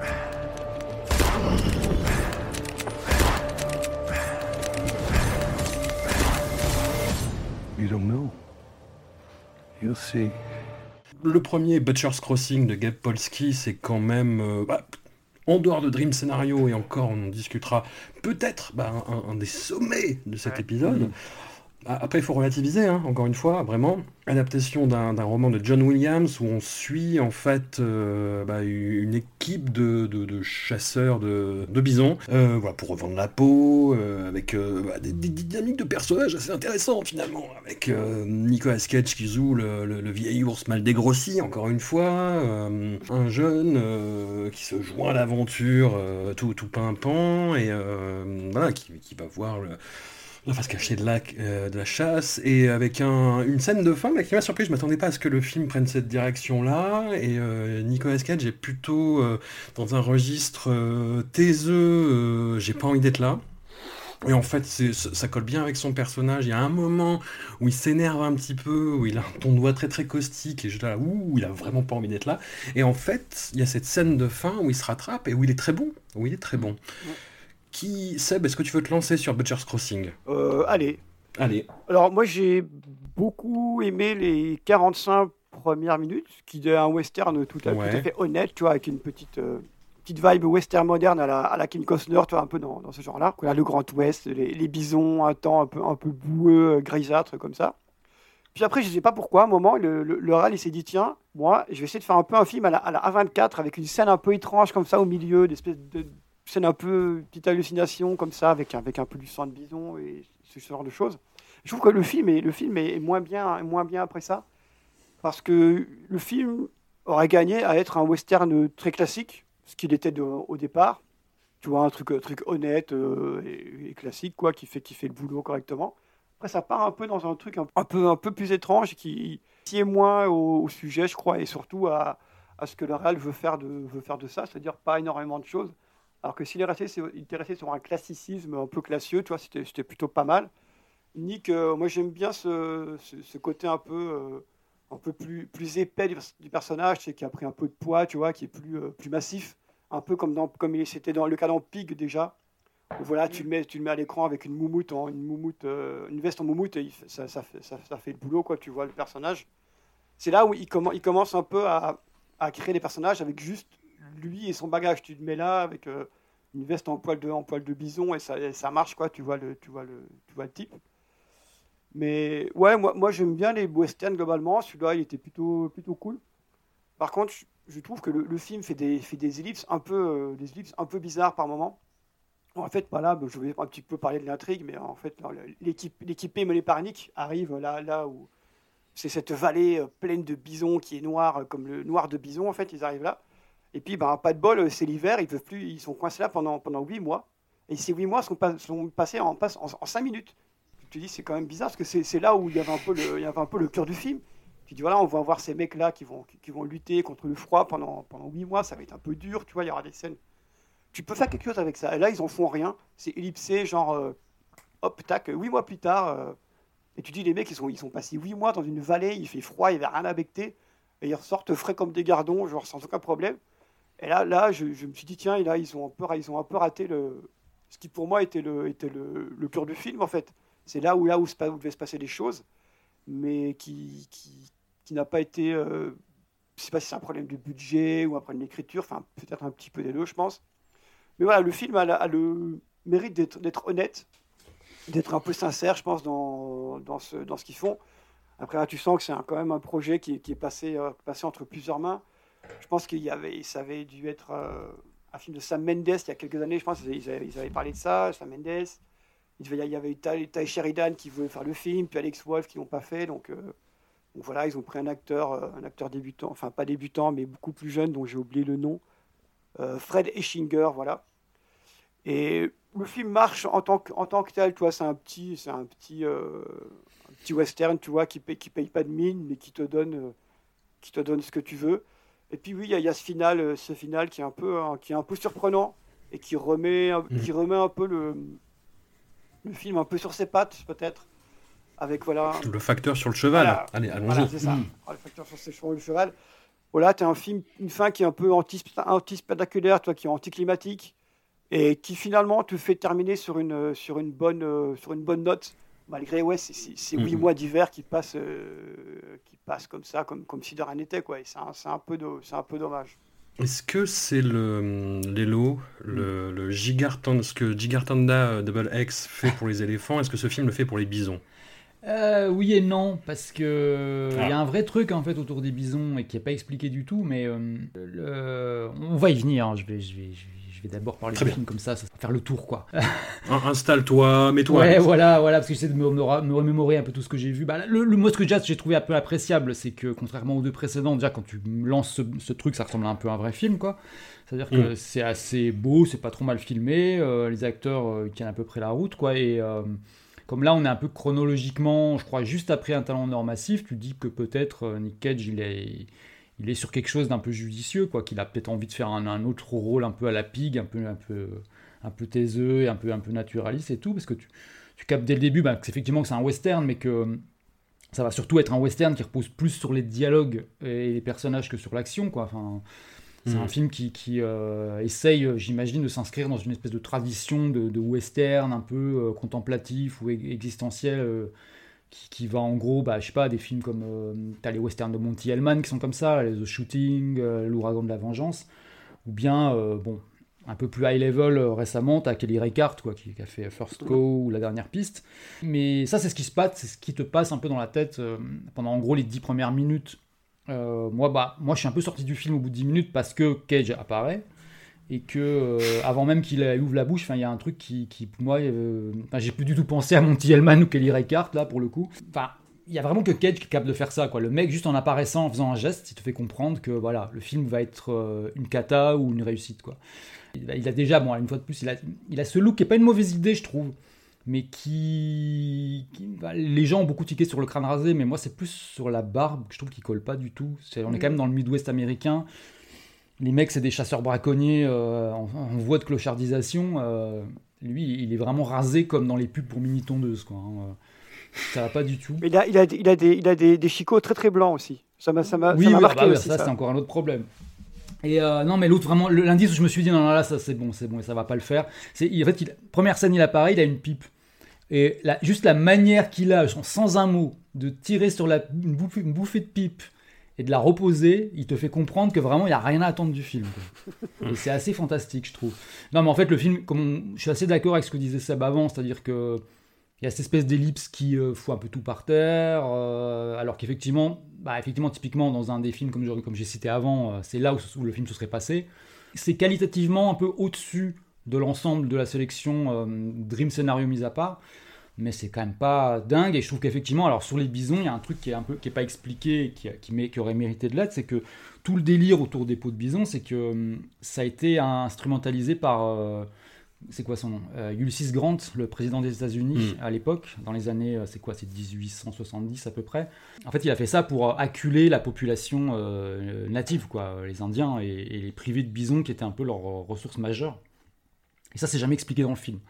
Alors, ça aurait pas suffi à le sauver, mais euh, ça aurait pu au moins apporter un espèce d'éclairage intéressant, parce qu'en fait, en l'état, euh, on sait pas trop pourquoi ils font ça, mis à part de récupérer des peaux de bison, enfin, tout le truc un peu en, dessous est pas vraiment raconté, quoi. Mais malgré tout, ouais, voilà, ça reste quand même un truc euh, qui a un peu de la gueule et qui ressemble à quelque chose, quoi. En tout cas, voilà, en tout cas pour, pour Dream Scenario mis à part, c'est sans doute le moins pire de la sélection, puisqu'en fait on en est rendu depuis un moment ici à parler de moins pire et non plus de meilleur. Le concept de meilleur n'existe plus tellement. Depuis quoi On, est étonné de regarder des films en fait. Ouais, voilà. j'ai pris une bonne petite semaine, enfin mon temps off d'une semaine pour regarder tous ces films et, euh, et en fait je, je sortais de vacances et de, et, et de, de mon boulot. Quand tu, quand tu te replonges là-dedans, c'est violent quand même. hein. Quand tu as vu des vrais films pour le plaisir ou pas pour ton taf, tu repasses à ça, c'est quand même. euh, tu te dis quand même Ouais. que c'est c'est dur. C'est dur. Marie, tu confirmes? C'est dur? Non, au final, je, euh, bah, je suis assez d'accord sur le fait que, euh, que ça, ça a quand même meilleure facture que tout ce dont on va parler aujourd'hui. Et bon, après, il y a des, très beaux plans de paysages, et voilà. Enfin, moi, ça démarrait bien, j'étais assez dedans. Je trouve toujours aussi très intéressant en 2022 de réaliser un western, parce que ça reste quand même un genre qui est très, assez daté. Bah après voilà, c'est pas Kelly Richards justement. Enfin moi j'avais adoré First Cow, mais ça ça démarrait pas trop mal. Mais en fait il y a plein de pistes qui sont abordées mais qui sont totalement mises de côté. Ça, vrai. Et, euh, et ça, ça- ça touche du doigt certaines choses. Bah, euh, tout d'un coup, bah, il y, a- il y a cette scène où ils arrivent, ils ouvrent une grange, et puis on sait qu'il y a une attaque indienne, mais on n'en croise jamais. Il y, a- il y a plein de choses qui sont amenées pour, bah, je, je pense, essayer de, de- de- de- de contextualiser, de mettre dans une époque, euh, comme tu disais, euh, de la chasse aux bisons, acculer les Indiens, etc. Et, mais rien n'est fouillé, en fait. Ça veut tout dire et rien dire à la fois. Il y a beaucoup de choses qui sont très clichés. Le, vieux manchot édenté, alcoolique, qui cite la Bible comme une menace. Enfin, la mort du, type aussi avec la carriole, c'est genre, bon, bah pouf, voilà, quoi. Il y a beaucoup de raccourcis qui sont pris. C'est quand même un film d'une heure 45, hein, donc on, on- techniquement, t'es censé pouvoir dire pas mal de choses en une heure 45. Mais tu, tu sens que ça essaye, mais que ça aboutit à peu près en rien. Moi, cette fin, par contre, j'ai- j'ai j'ai trouvé euh, assez con. Mais vraiment très con. Euh, euh, bah, parce, parce que t'as un premier fondu en noir, tu te dis, ok, ça pourrait finir là. Ce serait pas inintéressant. Et puis revoir partir l'autre après à cheval, tout seul, vers la nature, t'es genre, bon, d'une, tu vas mourir. Parce que, euh, t'es- enfin, un peu con, hein, personnage. Et puis deux, ça, ça rajoute rien, quoi. Et, euh, et tu sens une espèce de manière de, de clore, de clore l'histoire qui, qui a, qui, qui a pas de sens et qui est pas intéressant. J'ai vraiment trouvé très con. Mais voilà, bon, bah, c'est grand paysage, euh, c'est- assez joli à regarder. C'est vrai que c'est pas, c'est pas le, c'est loin pas le plus moche de la sélection. Mais euh, j'ai trouvé ça trop long, en fait. En- Entre choses qui aboutissent pas, les ellipses, cette espèce de chapitrage par saison. Enfin, pareil, c'est tout d'un coup, euh, oui, bon, bah, la- la- l'appât du gain, il décide de décimer euh, euh, plus qu'il ne faudrait, il devrait repartir plus tôt. Et puis tu te dis, bon, bah, ok, on va les voir partir vers la folie petit à petit pendant l'hiver, parce que, bah, non, en fait, ça passe comme ça, claquement de doigts. Mais pourquoi, en fait, pourquoi avoir amené ça c'est en, c'est en ça que, que, que je suis déçu, mais déçu. Mais, mais c'est. mais déçu. Choqué et déçu. Mais totalement. Euh, mais comme c'est pas, c'est pas le pire. En fait, en y repensant un peu là, je trouve que Kelly Ricard a dit plus de choses avec une vache et trois persos que là, avec tout, toute une équipée et 45 000 bisons. C'est- c'est- C'est c'est- c'est un peu dommage quand même. Ouais, puis 45 000 bisons en vieille incruste euh, qui sont Ouais, vraiment pas sûr. jolis à regarder aussi. hein. Après, là, je, en faisant- je me suis rendu compte que fan, Gabe, Gabe Polsky, je connaissais ce nom. En fait, c'est c'est le, le réal d'un super documentaire sur l'équipe russe de hockey sur glace qui s'appelle ah, qui s'appelle euh, Red Army, qui rend, je conseille de, je conseille Oui. de voir, qui est plutôt pas mal. Et ça montrait comment le- comment l'équipe l'équipe russe mettait des pâtés à tous les, les équipes, am- à l'équipe américaine. C'est vraiment pas mal à voir comme Mais en fait, documentaire. euh. il, il a fait d'autres docus euh, sportifs avec un focus sur le hockey. Mais c'est pas un ancien hockeyeur d'ailleurs? Gab Polsky, Ouais, je c'est un ancien hockeyeur, il me semble. Son nom me disait quelque chose, Mhm. hormis le fait qu'il a produit, réalisé, En scénarisé. tout et cas, tout, ouais, euh, euh, Red Army, franchement, je vous le conseille, c'est vraiment, vraiment- c'est vraiment cool à, à mater. I want you to understand how good a woman your mama was? She took Colton Briggs, the coldest killer that I've ever met, and she turned him into a family man. My mama's dead now. Deuxième western, The Old Way, où Nicolas Cage joue quelqu'un qui s'appelle Colton Briggs et qui est rattrapé par son passé par un gang qui est euh, le, le gang le plus hétéroclite de la sélection et, c'est- et c'est drôle. Et pourtant on a euh, Retirement Plan après, mais on a c'est un gang qui est composé du fils de James Legros, Noah Legros, c'est le, c'est le meneur, de Shiloh Fernandez, bon, acteur marrant qu'on a pu voir dans le, le remake de Evil Dead notamment, par Clint Howard, donc le frère de Ron Howard, c'est vieille ganache hollywoodienne euh, qui, qui a traîné partout, et par Abraham Benroubi. Je me suis dit putain mais je connais ce visage, et c'est Abraham Benroubi, Kubiak, exactement, de Parker Lewis ne perd jamais. Oh mon dieu, mais c'était voilà. lui Qui jouait, Oh mon C'est Kubiak qui jouait déjà dans le western avec Kevin, de Kevin Costner. Qui jouait déjà dans ce western. Tout à fait. Je ne retrouve plus le nom, mais c'était déjà lui. Ah, mais c'était Kubiak Oh, Seigneur Dieu Oh, pardon. J'ai une espèce d'épiphanie d'un coup là. Ah, mais c'était lui, j'ai passé mon temps. Bon, bon, c'est dire que j'ai bien préparé cette émission hein, pour le découvrir maintenant. Mais Voilà. pardon. Et donc Kubiak, qui est le frère de Ron Howard, euh, tue la, la femme de, de Nicolas Cage, euh, qui est du coup pas content, leur court après. Et va se venger avec sa fille, euh, qui comme lui euh, est dénuée d'émotions. Enfin, pas très intéressant. Pas très intéressant. Qui, qui veut se lancer? Lélo? Ouais, ouais. Bah, le mot fils de James le Gros, pour moi, il, il, il- il incarne tout. quoi. Ça devrait être une insulte, en fait. Fils de James le Gros. non, mais là, avec- parce que non, il y a au moins un truc intéressant, c'est qu'avec The Old Way, on, on arrive dans l'année 2023. Oui. euh, qui est, alors, j'ai quand même vérifié, elle est dans le top 5 des pires années de la filmo de Nicolas Cage. hein. puisque tout en haut du classement, absolument indétrônable, pour le moment, hein, on a Oui. euh, 2016 et 2017, avec 6 films et un ratio de 6 daubes pour 0 film décent. Et 2023 arrive vraiment juste après, à égalité avec 2019. Et 2023, genre, le, le bon film, il sort le 27 décembre. Voilà, c'est ça. 2023 avec 2019. Alors, les deux années ont, ont toutes les deux 6 films avec un ratio de 5 daubes pour un film décent. Donc, on est plus au cœur du mal, mais on n'en est pas très éloigné non plus. Quoi. Et donc, des 5 daubes de 2023, euh, The Old Way, et il faut quand même reconnaître, est peut-être la moins pire, puisqu'on est, on, Ouais. on est sur ce genre d'échelle. hein. Euh, parce qu'il n'y a pas grand-chose à en dire. Enfin, effectivement, ça, commence assez mal avec Cage. Alors, une fois de plus, euh, je m'arrête aux au détails, mais euh, la scène d'introduction directe, il arrive en mode postiche avec une moustache, La moustache. Fu Manchu, qui a vraiment l'air d'avoir été faite vraiment en 5 minutes avec 2-3 mèches de cheveux, là, vraiment sur, sur, le, sur le pouce, quoi. Et ensuite, ça se passe heureusement 20 ans plus tard, donc il a plus de moustache. Et euh, il a remis. Ah, par contre, il a remis son costume de Pays de Ghost un peu. Hein, la, la, Un peu, ouais. la redingote Ouais, De, de Dickens, là. Et on se lance comme ça dans un deuxième western complètement mou. Pas bien sûr de ce qu'il fait ni d'où il va. Et euh, ça ressemble. Alors, effectivement, comme tu disais, le- le- la thématique fait un peu penser à, à un pitoyable de très, très, très, très loin, hein, évidemment. Pour le thème du type euh, respectable, euh, rattrapé par son passé de brutasse, quoi. Puis après, en, en plus, on lui a collé une, une espèce de gamine. euh, autisto-espiègle, je dirais, euh, dans les pattes. Et par rapport à Butcher's Crossing, je trouve qu'il y a un- y, y a autre handicap, c'est que c'est beaucoup moins joli, c'est assez moche en fait. Je trouve que notamment les scènes d'action, enfin c'est beaucoup dire les scènes d'action, parce que on va dire les scènes où ça bouge un peu. Et le truc qui m'a vraiment achevé, je sais pas si, enfin je me souviens plus vraiment des différentes étapes du film, mais je me souviens qu'au générique de fin, j'ai vu à un moment qu'il il y avait la banque d'images Shutterstock qui était créditée. Je sais pas si vous connaissez, c'est une banque d'images comme Getty, quoi, voilà. Et en fait, elle est créditée au générique pour les stock shots, c'est-à-dire en fait les images, enfin les plans de, de paysages, quoi. Et généralement, les films qui ont recours à Shutterstock, bah, ils essaient plutôt de le cacher. Et là, ils ont l'air d'assumer, quoi, c'est bien. Je trouvais ça courageux. T'as Neil Breen qui, a- qui assume. Je sais pas si vous voyez Neil Breen.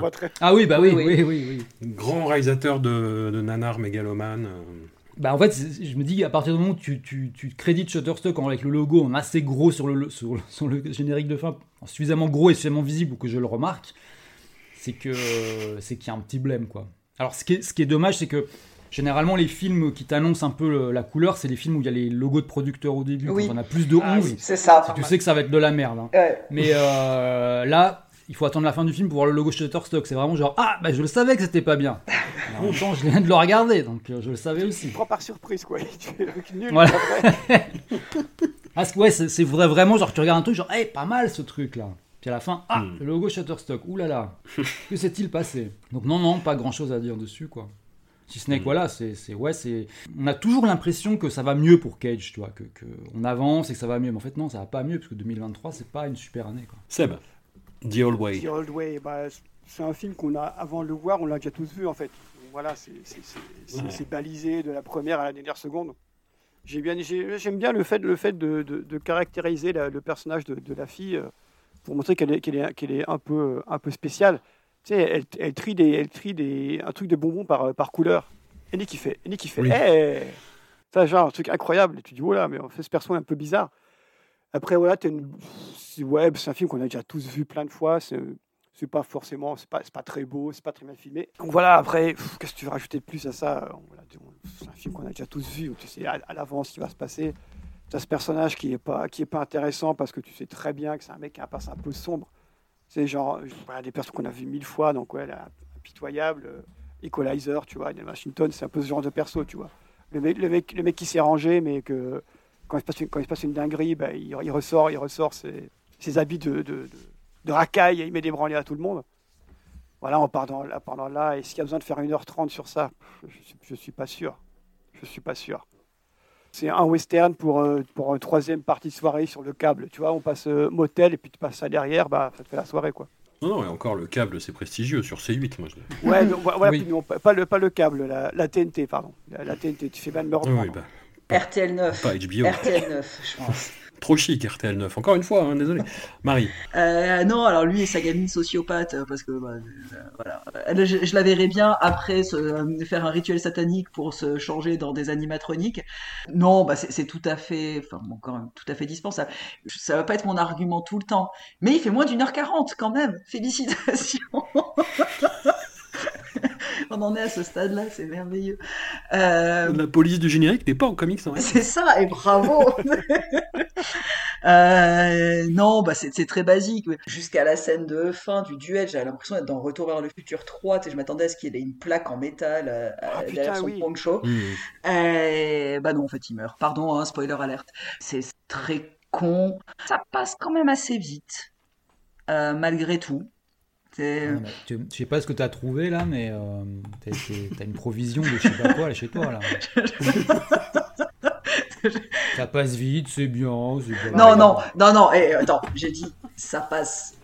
Marie a pris, Ah, a- a Attends. pris de, de bonnes résolutions cette année. Elle s'y Moi, je suis super heureux dans la vie, j'ai un boulot que j'adore, j'ai j'ai une meuf, j'ai un chien, je suis trop content. Je mate ces films, je- tout, tout s'écroule quoi. Genre, j'ai un trou, tu vois, genre un truc qui s'ouvre autour- à mes pieds, je tombe Mais dans un trou c'est- c'est- sans c'est- fin c'est- pendant 1h45 et je, je suis traîné, euh, Non, mais. traîné sur le bitume comme dirait l'autre. Tu vois, genre euh, pendant des heures et je, je souffre quoi. Là, là, ouais, ça va, sympa. Bon, alors oui, comme je disais en préambule, effectivement, il se trouve que le, le- le break qu'on a eu pour cette émission euh, fait que peut-être j'y suis retourné en me disant, oh putain, et puis en fait, j'étais plus agréablement surprise que les émissions d'abattage, euh, qui étaient là, franchement, enfin là, là, c'était au stade où... je- L'exhibition d'abattage c'était inhumain. On aurait pu, Ouais. on aurait pu porter plainte. Non, mais totalement. D'a- d'a- D'ailleurs, euh, François, tu vas recevoir un truc, je veux pas dire. mais, euh, non, mais là où j'étais à, à ça de sauter par ma fenêtre, je suis au premier, c'est ridicule, je me pète juste une cheville. Mais euh, par contre, voilà, là, là, je me suis dit quand même, mine de rien. Enfin, et- mais c'est peut-être une chronologie. Alors oui, je suis très bonne humeur, ma vie va très bien, effectivement, mais c'est peut-être une chronologie de, de, de visionnage. Dans quel ordre je les ai faits, ou quand tu vois du vraiment horrible, tu dis, bah finalement, tu vois, Non, mais c'est que les, les trois d'avant, on en faisait 10. Là, 8. Ouais. ouais. Bon Non, mais chiffre. regarde, il faut, mettre en, il faut mettre en contexte. Si tu places The, Hol- The entre le chaos, entre Tokarev et entre 12 heures, franchement, ça passe. Ah bah oui, mais voilà, Ouais, c'est ça le truc, c'est que. Ouais, puis-. Putain, 12 heures, je l'avais Et puis oublié. moi, je saigne encore des yeux pour Between Worlds. Donc à partir de ce moment-là, tu vois, The All the Way, je suis genre, yeah, mais c'est tellement bien comme film. On aurait dû l'enchaîner juste après. Je pense que là, c'est chef-d'œuvre, quoi. Mais euh, non, parce que moi, je reste vraiment traumatisé par Between Worlds, quoi.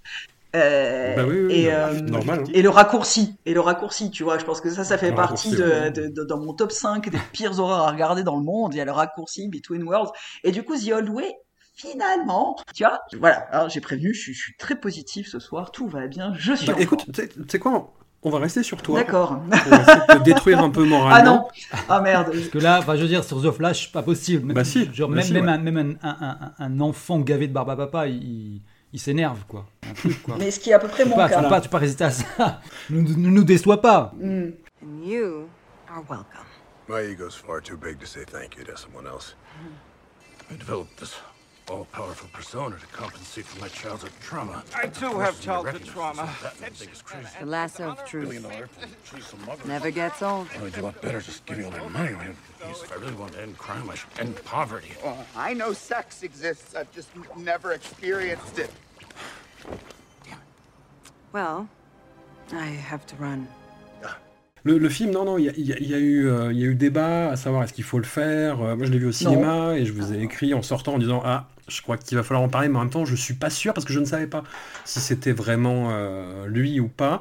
Alors, on a su euh, après la sortie du film. Mm. Du coup, c'est vraiment, enfin, apparemment, Nicolas Cage est venu donc The Flash de Andy Muschietti. euh, le, sur la fin du, de l'univers cinématographique DC Comics, qui, qui- qui a été une catastrophe perpétuelle, Ah oui, pardon. mais, mais, mais, mais vraiment d'un bout à l'autre. hein. Puis J'ai vu Aquaman 2, je peux le dire. Vraiment d'un bout à l'autre, c'est n'importe quoi ce qui s'est passé. hein. Ça a été une gestion de crise permanente, en fait, en, en- en termes humains, artistiques, financiers, etc. Et The Flash, c'est au-delà des mots, quoi. Enfin, on, on va y venir.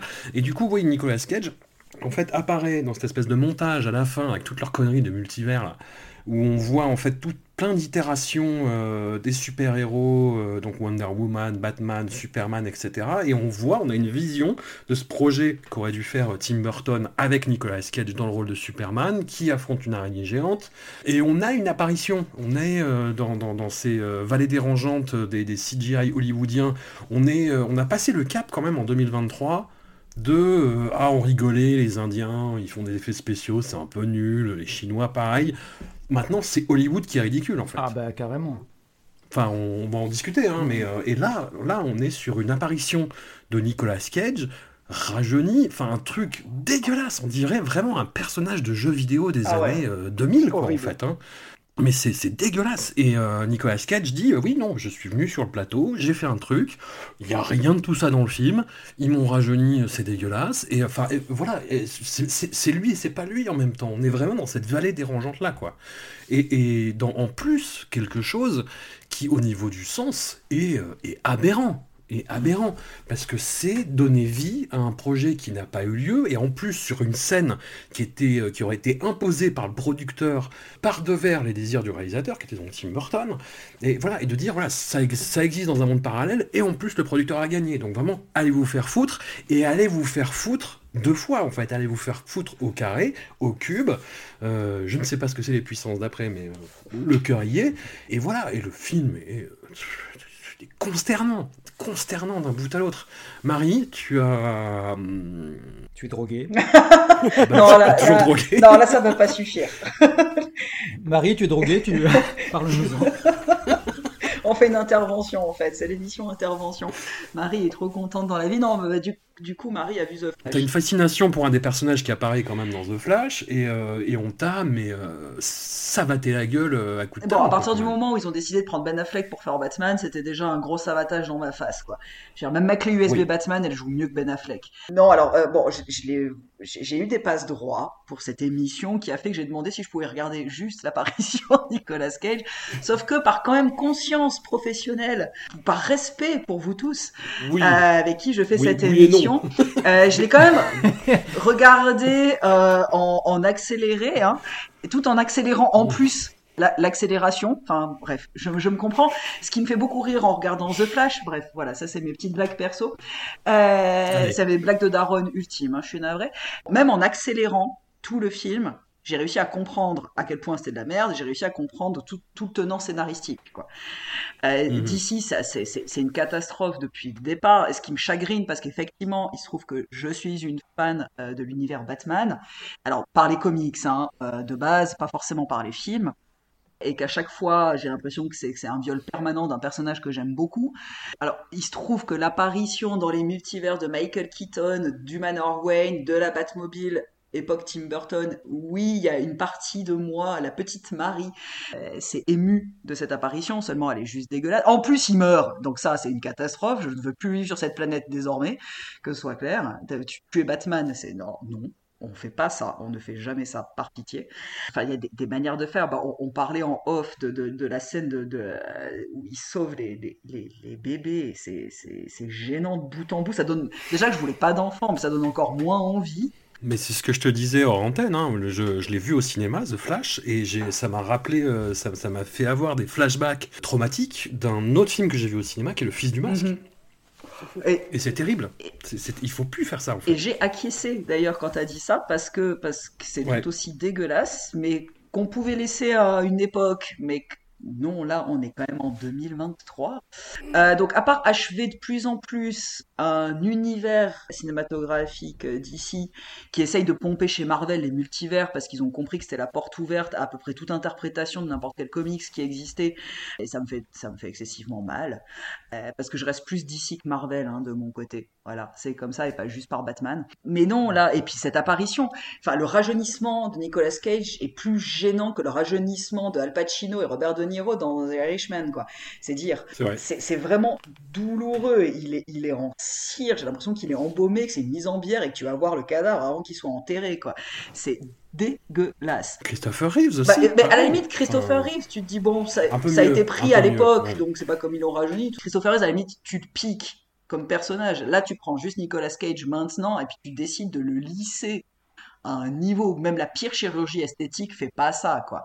Et bon, à part le fait qu'il défouraille une araignée géante, ce qui me fait toujours très plaisir de les voir mourir, voilà. Mais voilà, et puis, et puis d'entendre après, enfin de, de, lire en interview après, bah, soit Tim Burton, bon, en même temps Tim Burton, quand tu décides de signer sur des, euh, des, grosses majors comme ça, j'ai envie de te dire, euh, bon, bah, tu sais à quoi t'attendre, hein, tu vas te faire piquer à peu près tout ce que t'as créé, il tombe des nues maintenant. Bon, mec, t'as as quand même fait Alice au Pays des Merveilles, t'aurais pu tomber des nues avant. Mais t'as as, as, toutes les discussions de Cage qui justement dit, bah, en fait, je me suis pointé trois heures sur le plateau et tout ce que j'ai fait n'est pas dedans. Et ça posait la question en plus, bah, c'est sorti, enfin toutes, toutes, ces interviews sont arrivées dans, dans la grève qu'a eu Hollywood ces derniers temps par rapport à l'utilisation d'intelligence artificielle, etc., pour récupérer des personnages la prise de position de Cage, elle est assez claire là-dessus. Il trouve que c'est bah, assez dramatique de pouvoir réutiliser à n'importe quel à n'importe quel moment parce que en fait tu appartiens intégralement à un, un, studio quoi. Enfin bon, à des producteurs, à des grosses boîtes de production. Ça à la limite les interviews c'était la partie la plus intéressante du film, c'est dire. Oui parce que c'est ça. En plus dans, dans le film vraiment ça n'a aucun sens. C'est on le fait parce qu'on peut le faire. C'est ça. Mais, mais, globalement ça va pas. Mais loin, comme toute la création même chez Marvel des multivers, c'est en, fait, on est limité par les comics qui sont sortis. On a décidé de créer, enfin de créer, ça existe hein, les multivers dans les comics, mais euh, mais on a décidé quand même de mettre ça tellement à fond parce que du coup on peut se permettre n'importe quoi en disant oui c'était dans le comic mais comme c'est les multivers c'est hyper ok. Bon, là on sent que je m'enflamme hein, sur les comics. Mais là je suis moins contente. La drogue fait moins effet. Mais voilà enfin même en accéléré même tout c'est c'est d'une indigence.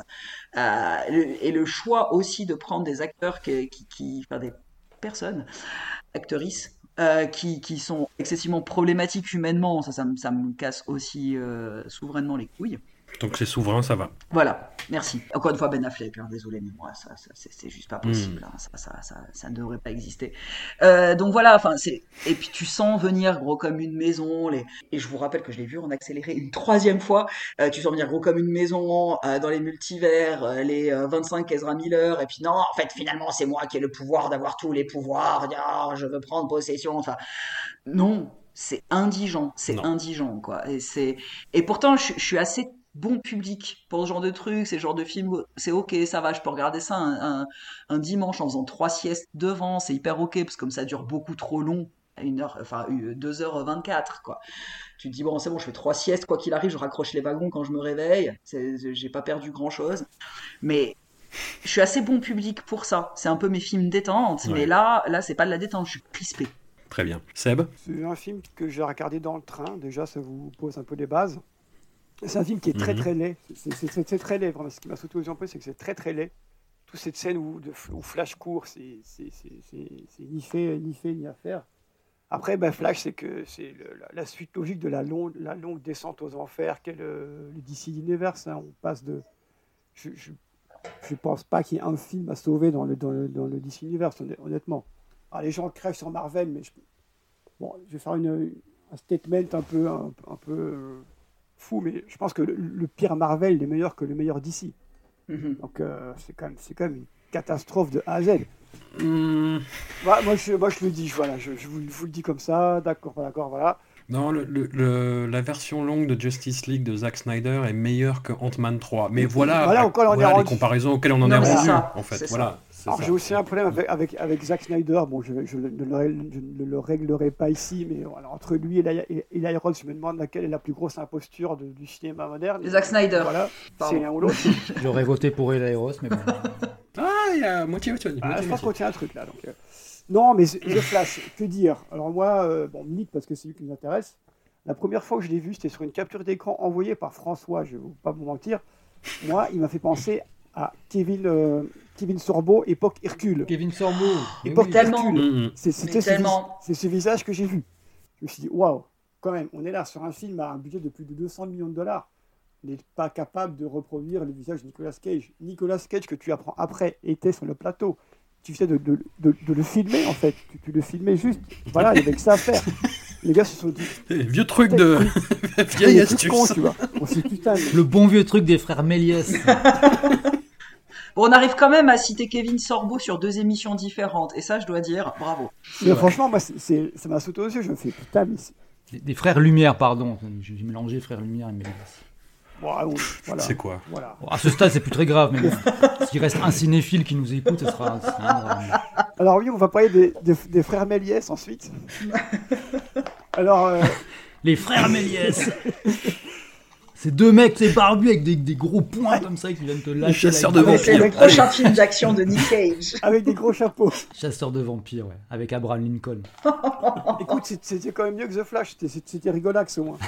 Que là, The, Oui, Ah bah oui The Flash, je pense que ce qui résume mieux l'entièreté du projet, c'est le, le générique de fin avec, avec, le chien. Voilà, on en est réduit à ça. Oh putain, oui. Oh Je de fin. oh, c'est un, chien ouais. qui tombe au ralenti sur une musique un petit peu rock, je sais plus ce que c'est, vous me pardonnerez. Et puis voilà, tu as la, traditionnelle euh, scène post-générique où là, tu vois euh, Flash qui, se balade avec, avec Aquaman ivre, qui dit Bah vas-y, moi je t'en donne une flaque parce qu'une flaque c'est de l'eau et c'est un peu chez moi. Voilà le degré de, le degré de sérieux du, du- projet, voilà où on en est. À partir de là, qu'est-ce que vous voulez faire? Ben, Je sais pas, moi, pas grand-chose d'autre. hein. Et voilà. Et voilà, donc, pour terminer aussi, je vais revenir un peu sur le multivers. Le multivers, c'est la, la, la, la plus grosse feignasserie scénaristique qu'on ait jamais créée. C'est-à-dire que tu peux faire absolument tout et n'importe quoi. Tu dis non, mais c'est le multivers, frère, ça marche. Tu sais, un- le, le multivers, quand c'est dans le scénario, c'est le genre de mec un peu, un peu étrange qui te dit t'inquiète. Là, t'inquiète. Là, c'est le multivers. C'est- la, la même chose. Tu peux tout te permettre. Tu sais pas quoi faire. Bon, c'est le multivers, ça va. Donc voilà, si on pouvait foutre Flash et tout le DC dans le multivers et, de- et vivre dans un autre univers nous-mêmes sans multivers, je- moi, je, moi j'achète. Euh, J'achète. Lélo Bah, euh, justement, c'est c'est une bonne transition parce que alors, alors, on va reprendre peut-être de- les le truc depuis la base, mais au tout début du XXe siècle, euh, Ah oui. euh, 1908, 1909, hein, je sais plus, mais il faudra que je vérifie, mais il y avait un, un zoologue euh, qui était germano-balte euh, et qui s'appelait Jacob von Wexkull, nom assez cool. Euh, il a développé un concept qui, qui est celui de l'Umwelt. Alors l'Umwelt, c'est un mot allemand, ça veut dire en gros environnement. Quoi. Mais euh, Jacob von Wexkull, il, euh, il l'utilisait pour désigner un de ses champs d'études, qui était en fait en gros le- l'environnement perceptif des animaux. En fait, il bossait sur la manière dont chaque espèce animale perçoit le monde. Parce que chaque animal perçoit et ressent le monde différemment. Donc certains, tu vois, ont un odorat plus développé, d'autres ont une vue plus développée, et d'autres encore euh, ont un, je sais pas, un sens du toucher aussi plus développé. Il y a pas mal d'insectes comme ça qui, qui, qui, se, guident par rapport aux vibrations qu'ils ressentent au sol. C'est un truc qui peut sembler, tu vois, dit comme ça, c'est assez évident, mais euh, on connaît pas forcément en fait en détail. Et euh, on n'a pas forcément ça toujours en tête quand on est en présence d'animaux. On a toujours un peu tendance, euh, par transposition, un peu à, à penser qu'ils voient comme nous, qu'ils sentent comme nous. Quoi. Voilà. Hmm. Et on peut même aller plus loin en se disant que si on affine ce concept d'Umwelt en le limitant par exemple aux seuls êtres humains, bah, on découvrirait qu'on ne voit pas tous les mêmes choses euh, de la même manière, avec les mêmes couleurs, avec les mêmes associations d'idées. Bon, là encore, ça semble évident, hein, mais euh, on n'y pense pas forcément automatiquement. Bah, en fait, euh, je pense que tu as de la même manière que chaque espèce a son Umwelt bien à elle, euh, chaque être humain donc a, a aussi son, son Umwelt bien à lui. Et ben, moi, le mien, c'est que quand je regarde un truc comme The Flash, il y a tout qui déconne. Euh, Ouais. C'est-à-dire que je vois plus rien, je mélange toutes les couleurs, je comprends pas les dialogues. Je pense que je suis quelqu'un quand même d'assez éclectique, et d'assez ouvert d'esprit et voire de tolérant, mais je veux dire, il n'y a pas si longtemps qu'au de la même journée, j'ai maté le journal d'un curé de campagne de Bresson et le grand bazar des Charlots. Donc si tu veux, je suis imbattable, je pense. Tu vois, je, je suis tout terrain. Mais là, euh, je suis vraiment désolé, je, je sais pas ce que c'est que ce truc. Euh, dont même le réalisateur, tu ne sais pas vraiment quoi faire, parce que il a, je l'ai vu, alors j'ai quand même lu des interviews, parce que pour essayer de comprendre. Je l'ai vu qu'il racontait dans les interviews que les effets spéciaux, en plus, ils- bon, qui sont, alors, comme on l'a déjà dit, c'est vraiment horrible visuellement. Euh, il, il racontait que tout était voulu. Euh, alors que dans le même temps, t'as- tu trouvais des articles de techniciens qui avaient bossé sur le film qui disaient qu'en fait, euh, bah, si le film ressemble comme ça à une grosse merde pixelisée, c'est parce qu'en fait, ils ont bossé dans des délais tellement courts qu'ils n'avaient pas pu terminer leur boulot, quoi. Hmm. Donc euh, voilà, enfin, moi j'ai vraiment rien contre les films de super-héros dans l'absolu, si tu veux. J'en ai pas eu beaucoup, hein. mais euh, je veux dire, tu vois, les, les films, pour moi, les films de, de Lokesh Kanagaraj, le réalisateur Tamoul, auquel tu as, consacré un épisode il y a pas très longtemps, où je devais d'ailleurs Mhm. intervenir, mais j'ai pas pu à cause de mon emploi du temps. Euh, bah, en fait, ces films, c'est ni plus ni moins que Avengers avec des flics et des trafiquants de drogue. Hein. euh. Ouais. Mais, mais, mais c'est des films qui sont vraiment fous, quoi, et qui sont vraiment vivants, et et il y a genre une idée toutes les 14 secondes. euh, les personnages sont tous dingues, les histoires sont, sont, sont, sont dingues. Et là, voilà, enfin, je veux dire, euh, c'est le vide intersidéral. Je veux dire, j'ai regardé ça un peu en, diagonale, mais euh, j'ai vraiment la même impression que quand je, tombe sur une vidéo sur Instagram avec euh, une, américaine de 22 ans qui vit dans une maison de 4000 mètres carrés, avec trois dressings par étage, et qui m'explique comment on range ses sauchettes, quoi, tu vois, dans, dans, dans ses tiroirs, quoi. C'est vraiment ce genre de- de- d'aliénation complète, quoi. Et je comprends pas ce qui motive les gens à faire ça, à jouer là-dedans, à, l'assumer, à payer 10 balles pour le voir sur un écran, tu vois, je comprends pas. Ça, ça passe pas dans mon Umwelt, tu vois. ça Ouais, passe ouais. pas du tout mon champ sensoriel, c'est-à-dire, c'est... Et, et pour ce qui est de la chaîne avec Nick Cage, ben, ou plus, exactement, comme on disait, l'espèce de recréation numérique euh, dégueulasse, ça m'a vraiment euh, pas du tout touché, en fait. Je sais pas, je l'avais déjà vu avant de voir le film, parce que euh, on pouvait trouver l'extrait en ligne, hein, euh, Hmm. euh, isolé, et, et déjà là, euh, je sais pas, je, je, je savais pas quoi penser de ce truc, ça me faisait vraiment ni chaud ni froid, j'étais ni intrigué, ni scandalisé, euh, ni amusé. C'est vraiment rien du tout, je me suis dit, voilà, c'est une journée de plus au pays de la pop culture, quoi. Ouais. Et en voyant le film, bah, c'est encore pire, quoi, parce que je trouve que bah, la scène, bah, en plus, elle est engluée au reste. Donc euh, c'est comme de vouloir isoler un, un- un grain de sable euh, d'une merde qui serait collée sous la semelle de ta chaussure, tu vois. C'est tout est, c'est un bloc. Ça n'a absolument aucun intérêt, quoi. Et euh, voilà. En fait, c'est comme si j'étais, euh, tu vois là, c'est vraiment, euh, je suis comme un poney qui essaierait de lire du sanskrit là. hein. Je, je, je, je sais pas, je peux pas te parler. En fait, je peux pas, je peux pas, je peux pas analyser. Je suis pas. Je crois que j'ai vu un, non deux, j'ai vu deux Marvel de ma vie, aucun d'ici. J'ai vu Captain America et j'ai vu The Eternals. Captain America par hasard et The Eter- euh, dans l'avion, dans l'avion évidemment. Hmm. Et The Eternals parce que c'était pour le boulot et parce que je pouvais me raccrocher au fait que c'était Chloé Zhao. Eh ouais. Mais, Dommage, mais, hein. euh, ouais, voilà. Mais, euh, mais voilà, quoi. C'est... Je peux pas te dire plus. Non, non, bon, on peut complètement rester là, il n'y aura aucun problème. Film suivant. People always say, don't assume the worst. You excited? Yeah. Is it a boy or girl? We don't know. Sometimes the worst is exactly what you should assume. Antépénultième film, Sympathie for the Devil. Voilà, voilà un, pro- un problème là aussi. Oh, Sympathie for the Devil euh, du réalisateur Yuval Adler. Est-ce que ce serait pas le pire de, la, de cette sélection? Ah, j'hésite entre, entre celui-là et, Franchement. et, et- et celui d'après. Eh Ouais. Ça, ça, C'est vrai que, Euh, pareil, ouais. je serais entre les deux, mais je pense que Sympathy for the Mhm. Devil a un... Alors là, ce Non, serait le ouais. moment dérive capillaire. Vous préférez Sympathy for the Devil ou The Retirement Plan Tu vois, c'est- c'est- On est un peu dans le. Ah, quelle coupe de cheveux vous préférez? Enfin, de Sympathie for the Devil, non, le, non, non, c'est horrible. Non. horrible. Alors, Allons-y. grosso modo, un homme joué par euh, Joel Kinnaman. Alors, faudra parler de Joel Kinnaman. hein. Enfin, l'erreur de Joel Kinnaman, en fait. Enfin, le malentendu Joel Kinnaman. Le que les gens malentendu se- Joel Kinnaman. des gens se sont dit cet homme est un acteur potable et pas du tout. Enfin, t'as as pu voir le John Woo du coup, euh, Euh, oui, je l'ai vu, oui, tout à fait, oui. Et là, j'ai toujours pas, toujours pas de réponse à ma question, mais je reparlerai après. Donc un homme dont la femme va accoucher et euh, un individu joué par Nicolas Cage arrive dans sa bagnole et le menace, joue euh, un jeu dangereux avec lui, le manipule, qu'est-ce qui se passe, se connaissent-ils, sont-ils liés, ha ha ha, retournement de situation, nique tes grands morts. Nique tes grands morts, Yuval Adler en fait, réalisateur là, euh, et Luc Paradise, le, le scénariste aussi quoi. Enfin c'est atroce Sympathy for the Devil. Ça a été vraiment un moment très très très très très pénible dans une esthétisation qui est très année 2020, c'est-à-dire on prend le pire des 2000, des 2010 et on fait une espèce de gloubi-boulga numérique euh, qui tend un peu vers les années 90 en plus, tu vois. Nicolas Cage on fait des caisses. C'est pénible, j'ai mal pour lui, moi j'étais mal à l'aise tout le long, j'étais là, je me disais arrête, arrête, arrête, tu te donnes en spectacle, Nick, c'est insupportable. Joanne Kinnaman, atroce. Enfin, le- tu vois, le retournement de situation, tu le vois pas venir. Bah oui, forcément. Joel Kinnaman joue mal. forcément, tu le vois pas venir en fait. Ah ouais, parce que moi je l'ai vu venir, mais alors, euh, alors, mais tout de suite quoi. Oui, oui, mais il le joue pas en fait. Enfin, si, il le joue quand on lui dit de jouer. Ah ah En fait, c'était moi. Ah, ah, ah.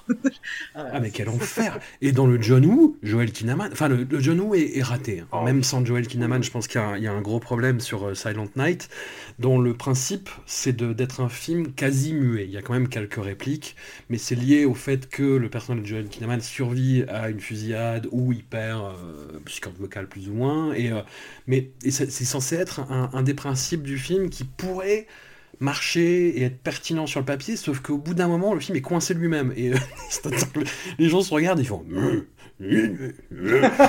pas parler en fait. Et C'est ridicule. Et c'est ridicule. Et le film, euh, ouais, et je sais pas, et Joel Kinnaman porte absolument pas ça. C'est grossier. Enfin, c'est... euh, Ah, quel enfer. Quel enfer. Je, je m'égare. Seb, prends le relais. Je- Tiens, une patate chaude. Fais-moi une, fais-moi une raclette. C'est facile, j'ai eu- j'ai eu la, la, la, la guillemets les doigts chance de le voir au ciné à l'étrange festival. D'abord, petit aparté. Ils avaient Il retenu faut ça arrêter l'étrange de passer des films nuls avec Nick Cage juste parce qu'il y a Nick dedans. Il faut arrêter de faire ça. Ils avaient, ils avaient passé euh, le Solution qui était nul. Là, ils nous ont Oh, passé Sympathie cette année. C'était dégueulasse. Ne faites, ne faites plus ça, ce n'est rendre service à personne, ni à vous, ni à Nick, euh, ni aux spectateurs, hein, parce que c'était une catastrophe. Ni à Valérie Pécresse. Voilà, finalement. faites rien, arrêtez. Moi, le, le film, je- j'ai vu un espèce de vieux, de vieux scénario d'un film de Roger Avary qu'il avait écrit en 1991 quand il, était sous champi, je pense. Et dit, hé les mecs, on a ça si on le faisait. Déjà, ça part mal, parce que la réponse, aurait- quelqu'un aurait dû dire non. Et oh, voilà, on, on, serait, on serait pas là. Mais quelqu'un, personne n'a dit non, du coup, on est tous là. Et donc, on, regarde cette chose, et c'est absolument horrible, parce que même Nick, je pense que, pourtant, on, en- a vu des merdes, on en a vu des conneries euh, sur toute- cette période. hein. Mais je pense qu'à à aucun moment, Nick ne m'a agacé autant que, autant que là. Ah ouais. Là, j'avais envie de, j'ai envie de dire, putain, mais ta gueule en fait, arrête de faire, arrête, arrête de faire ça, ne- de nous faire chier, va refaire le, re- va refaire le, le raccourci ou n'importe quoi, mais ne fais pas ça. Ah. C'est toi, c'est horrible. Et alors, Joël, Joël Kinnaman, voilà, il a fait ce truc. Ensuite, il a fait Silent Night. Toujours pas parvenu à savoir s'il était plus nul quand il parlait ou quand il parlait pas. Parce qu'il y, a- y des acteurs, tu vois, Jean Reno, tu mets dans un film, il parle pas, il parle pas, ça va, tu vois, ça va, ça passe. Joël Kinnaman, tu mets dans un film, il passe, il parle pas, ça passe pas. Tu dis, on va le faire parler, mais ça passe pas non plus. Alors qu'est-ce qu'on peut faire Qu'est-ce qu'on peut faire de lui? C'est ça la question que tout le monde se pose. Qu'est-ce qu'on peut faire de lui? Je ne sais pas. Qu'est-ce que, enfin, je sais pas. Qu'est-ce qui a sauvé là-dedans? Bah, euh, Alors on dit qu'il y a une espèce d'atroce coupe de cheveux, des cheveux rouges comme ça, qui est, qui est abso- absolument nul. Et on dirait, on dirait le, le personnage qui joue dans, dans The Deadfall, tu vois, on a repris ce persona, ce perso-là, on l'a mis à l'arrière d'une bagnole conduite par Joel Kinnaman, et on a dit, bah, faites, faites des trucs. et ils font des, et ils font des trucs. Mais personne ne leur dit quoi faire, du coup, ils font, ils font des trucs. Et quand on ne dit pas à Nick ce qu'il doit faire, c'est là, où- c'est là où ça part mal, parce qu'il faut quand même quelqu'un pour le cadrer, tu vois. Et on a marqué que quand même, le lien qu'il y avait entre ses bons films et ses bonnes performances, t'as quand même un metteur en scène qui peut le cadrer, tu vois, qui peut lui dire quoi faire. Là, tu as un type, je ne sais même Ouais. pas quel est son nom, tu vois, qui, qui, qui filmait ça vaguement. Et ils lui ont rendu, il fait des trucs. Et voilà, c'est un film où Nick, il fait des trucs, et Joel Kinnaman, il les regarde faire des trucs, il essaie de faire les mêmes trucs, mais encore moins bien.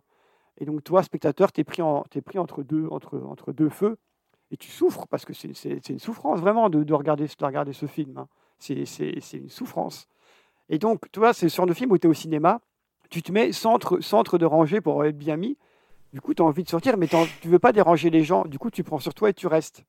Donc voilà, si, vous- si, jamais un film un peu mettez-vous sur le côté d'une rangée, c'est plus simple parce que là, tu es en plein milieu, tu ne veux pas sortir. Et c'est une catastrophe, euh, Sympathy for the Devil. Le scénario, je n'en parle même pas parce que c'est tellement, c'est tellement con que, que voilà. Qu'est-ce qui, il n'y a, y a rien, il a rien à sauver, quoi. Il y a rien à sauver. Voilà. Il n'y aura rien à sauver dans, dans le film suivant. Je vous spoil déjà mon avis sur le prochain, c'est pareil. Donc, euh, voilà, démerdez-vous avec ça. Je passe le caclon à raclette à Marie ou à Lélo, celui qui voudra s'en emparer. euh. Euh, bah, moi, j'ai bien aimé sa veste. Voilà. Meilleure critique de film au monde. Bon, bah, du coup, je, je m'empare de la patate chaude raclette, euh, Mhm. qui est d'ailleurs le meilleur moment euh, pour parler de ce film, c'est juste de parler de raclette. Je vous propose une recette. Non, je plaisante. Ah non, vas-y. Ah non, vas-y, parlons pas du film. Euh, non, alors c'est alors c'est le premier que j'ai regardé de toute cette sélection. Mhm. Euh, ouais, ouais, hein, ouais, ouais. Bon, euh, j'ai- j'ai- Ouais. pour la petite histoire, j'ai fait, j'ai j'ai pas cuisiné en fait, mais j'ai fait mon sport, tu vois. Euh, et, et- et finalement, j'ai préféré souffrir en faisant du sport qu'en regardant le film. Non, mais il y a rien qui va. Et puis là, c'est du cabotinage. Là, tu- en, en re- en commençant toute cette sélection par ce film-là, je me suis dit super, ça ressemble aux, sélections d'abattage qu'on a eu avant. Là, c'est il y a rien qui est ok. Il cabotine à mort. euh, il est employé parce que c'est un mème en puissance. Il fait du nick.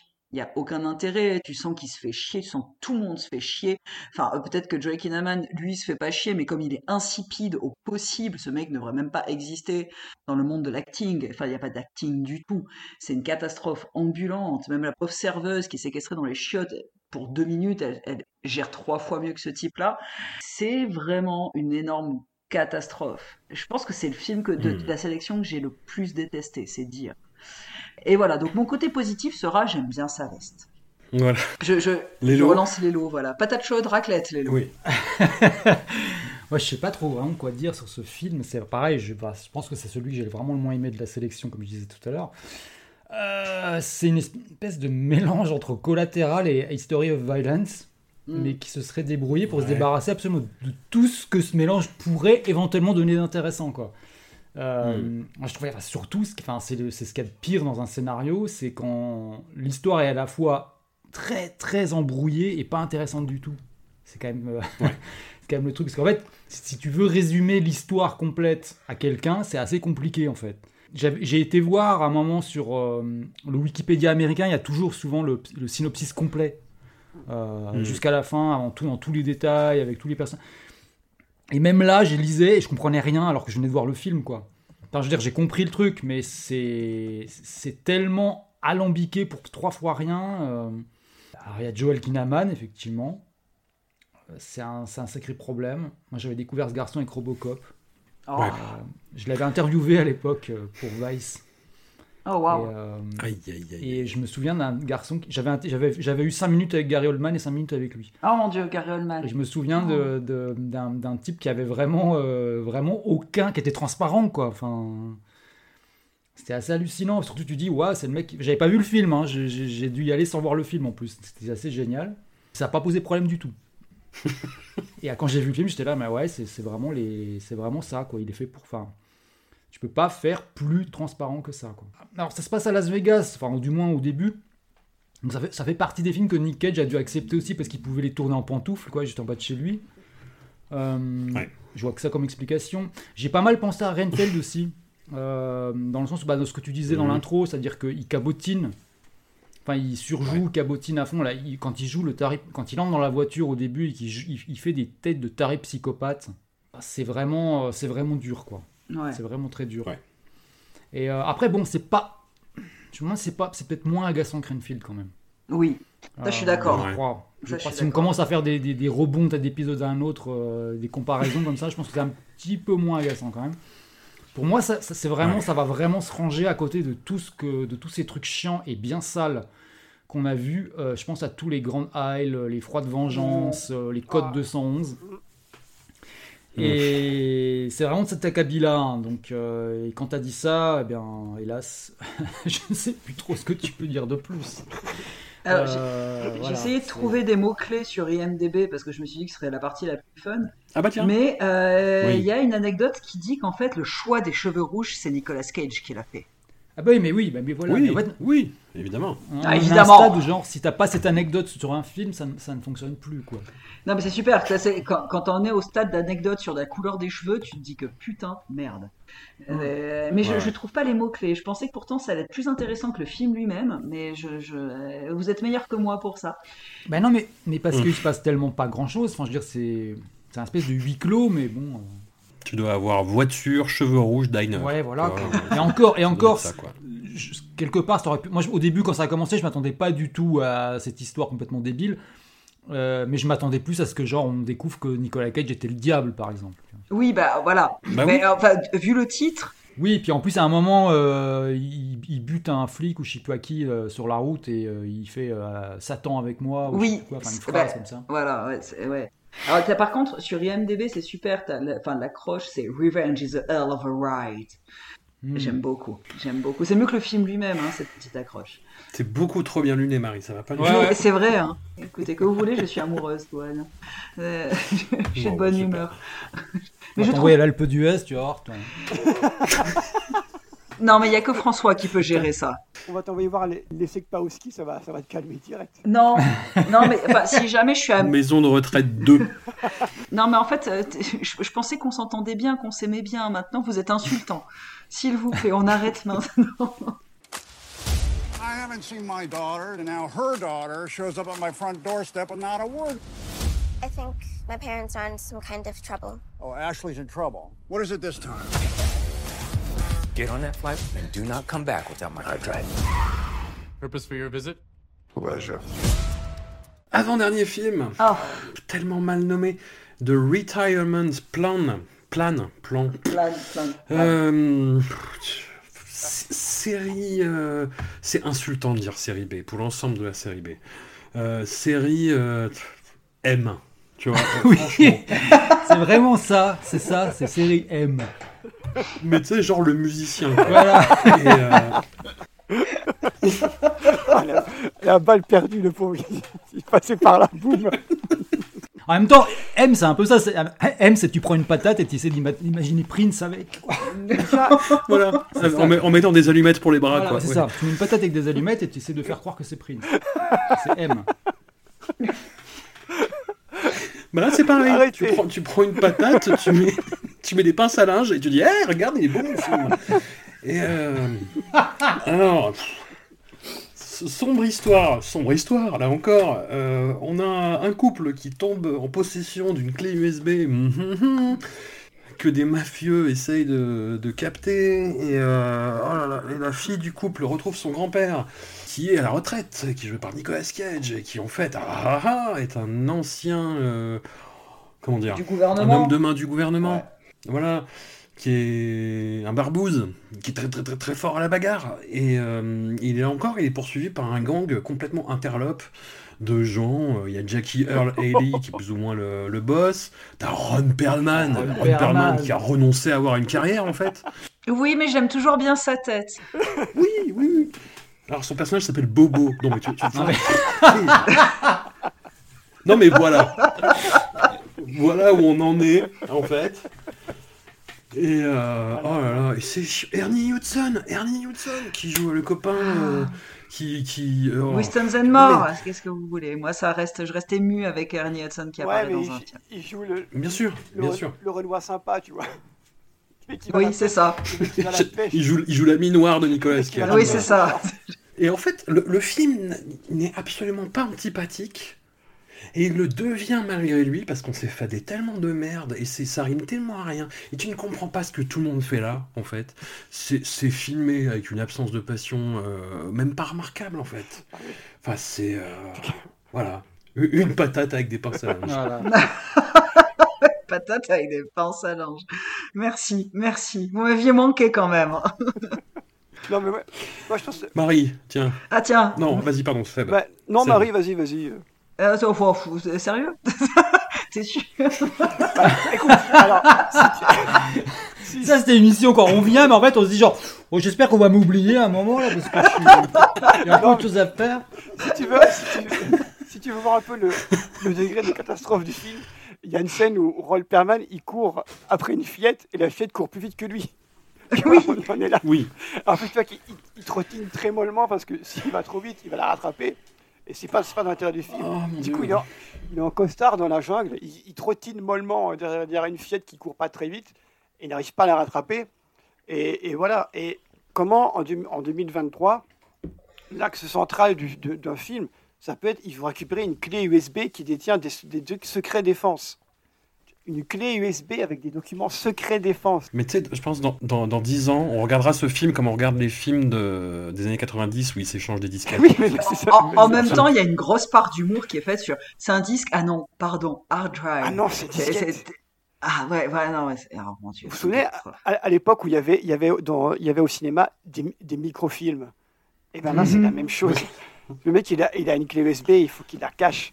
Et plein, plein de gens essayent de. On dirait un peu un, un film de Guy Ritchie. Ah ouais, mais trop, tu penses trop à ça. quoi. Et tu vois, ces trucs-là, le film qui, a, qui, a, qui- qui a 30 ans de retard, et déjà, enfin, tu vois le casting Nicolas Cage, Roll Perman, Jackie Earl Haley, Ernie Hudson.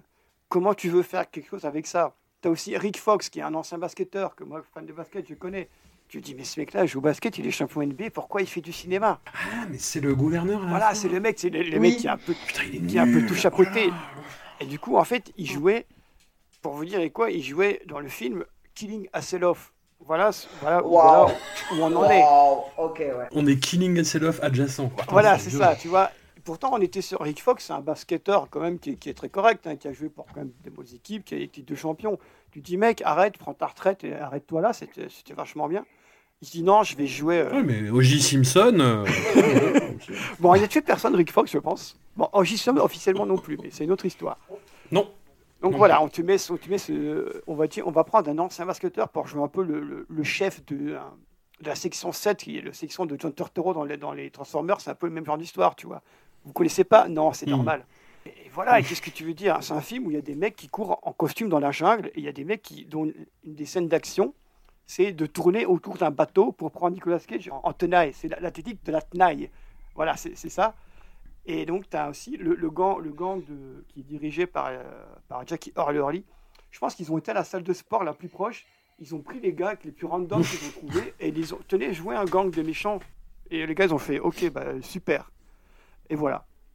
Et donc, tu as, as 1h, 1h40, je crois, de, de Gugus euh, qui, qui tourne après une, après une long, clé hein, USB, quoi.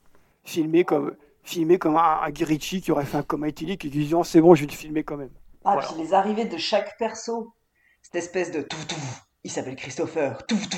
Moi, à un moment donné, euh, j'ai cru que c'était Jennifer Lopez qui jouait euh, Hector euh, Garcia. Là. Je me suis dit, ah mon dieu, mais quel casting pour un film aussi moisi. Bon, jolie chemise. Après la jolie veste pour euh, Sympathy for the... Jolie chemise, hein, Nicolas Cage. Félicitations. Dérive capillaire euh, ultime également. Et je dis pas que tout le casting, c'est des bons acteurs. Mais tu dis qu'il y a quand même un casting un petit peu là pour le connu, tu sais, enfin je veux dire pour euh, la base. Même Ashley Green, tu vois, tu dis bon bah on l'a vu quand même dans quelques filles, machin, enfin bon, on, va dire un peu plus mainstream, un peu plus bankable, Elle pourra pâter le chaland, mais c'est d'un basique. Et cet imbroglio absolument phénoménal de oui en fait lui c'est une top de la top de machin de tel, euh, ça c'est pour donner l'impression que votre scénar il est écrit mais non, non, mais on, dirait un film de Christopher Nolan quand il essaie de te faire croire qu'il a réfléchi au scénar, et puis en fait, pas du tout, quoi. Et c'est une catastrophe. Enfin, pardon, j'ai peut-être coupé la parole euh, tout d'un coup dans, ma lancée euh, de- Parce que là, la drogue ne fait plus du tout effet. Que ce soit clair. C'est retombé. hein. là, là, c'est totalement retombé. Là, je suis colère. Lélo essaie, essaie de, de se faire oublier, donc vas-y, continue. euh. Ouais, moi je, je me disais, oh, on va passer au suivant, ça va. Tranquille, Non, mais là, là, je suis colère, je suis vengeance. Alors oui, tu me mets Ernie Hudson. Effectivement, en tant que, quand même, très bon produit des années 80 et très grande fan de Ghostbusters. Ça fait, ça fait Mm. pas de moi, du coup, une très grande cinéphile, mais bref, je m'en fous, je vis très bien avec. C'est Ernie Hudson. Ah, ça y est, ça remonte. Euh, c'est Ernie Hudson, le personnage prétexte, quoi. C'est, j'ai un ami noir, vraiment, c'est ça. J'ai, j'ai mis un petit temps avant de reconnaître euh, Earl Haley parce que c'est euh, Rorschach, il me semble. Ouais, c'est c'est ça. hein. Et, et c'était euh, aussi le Freddy du reboot. C'est ça. C'est ça. hein. Dans la version de 2010, oui, tout à fait. Version dite Mitterrand. attends, attends, quoi?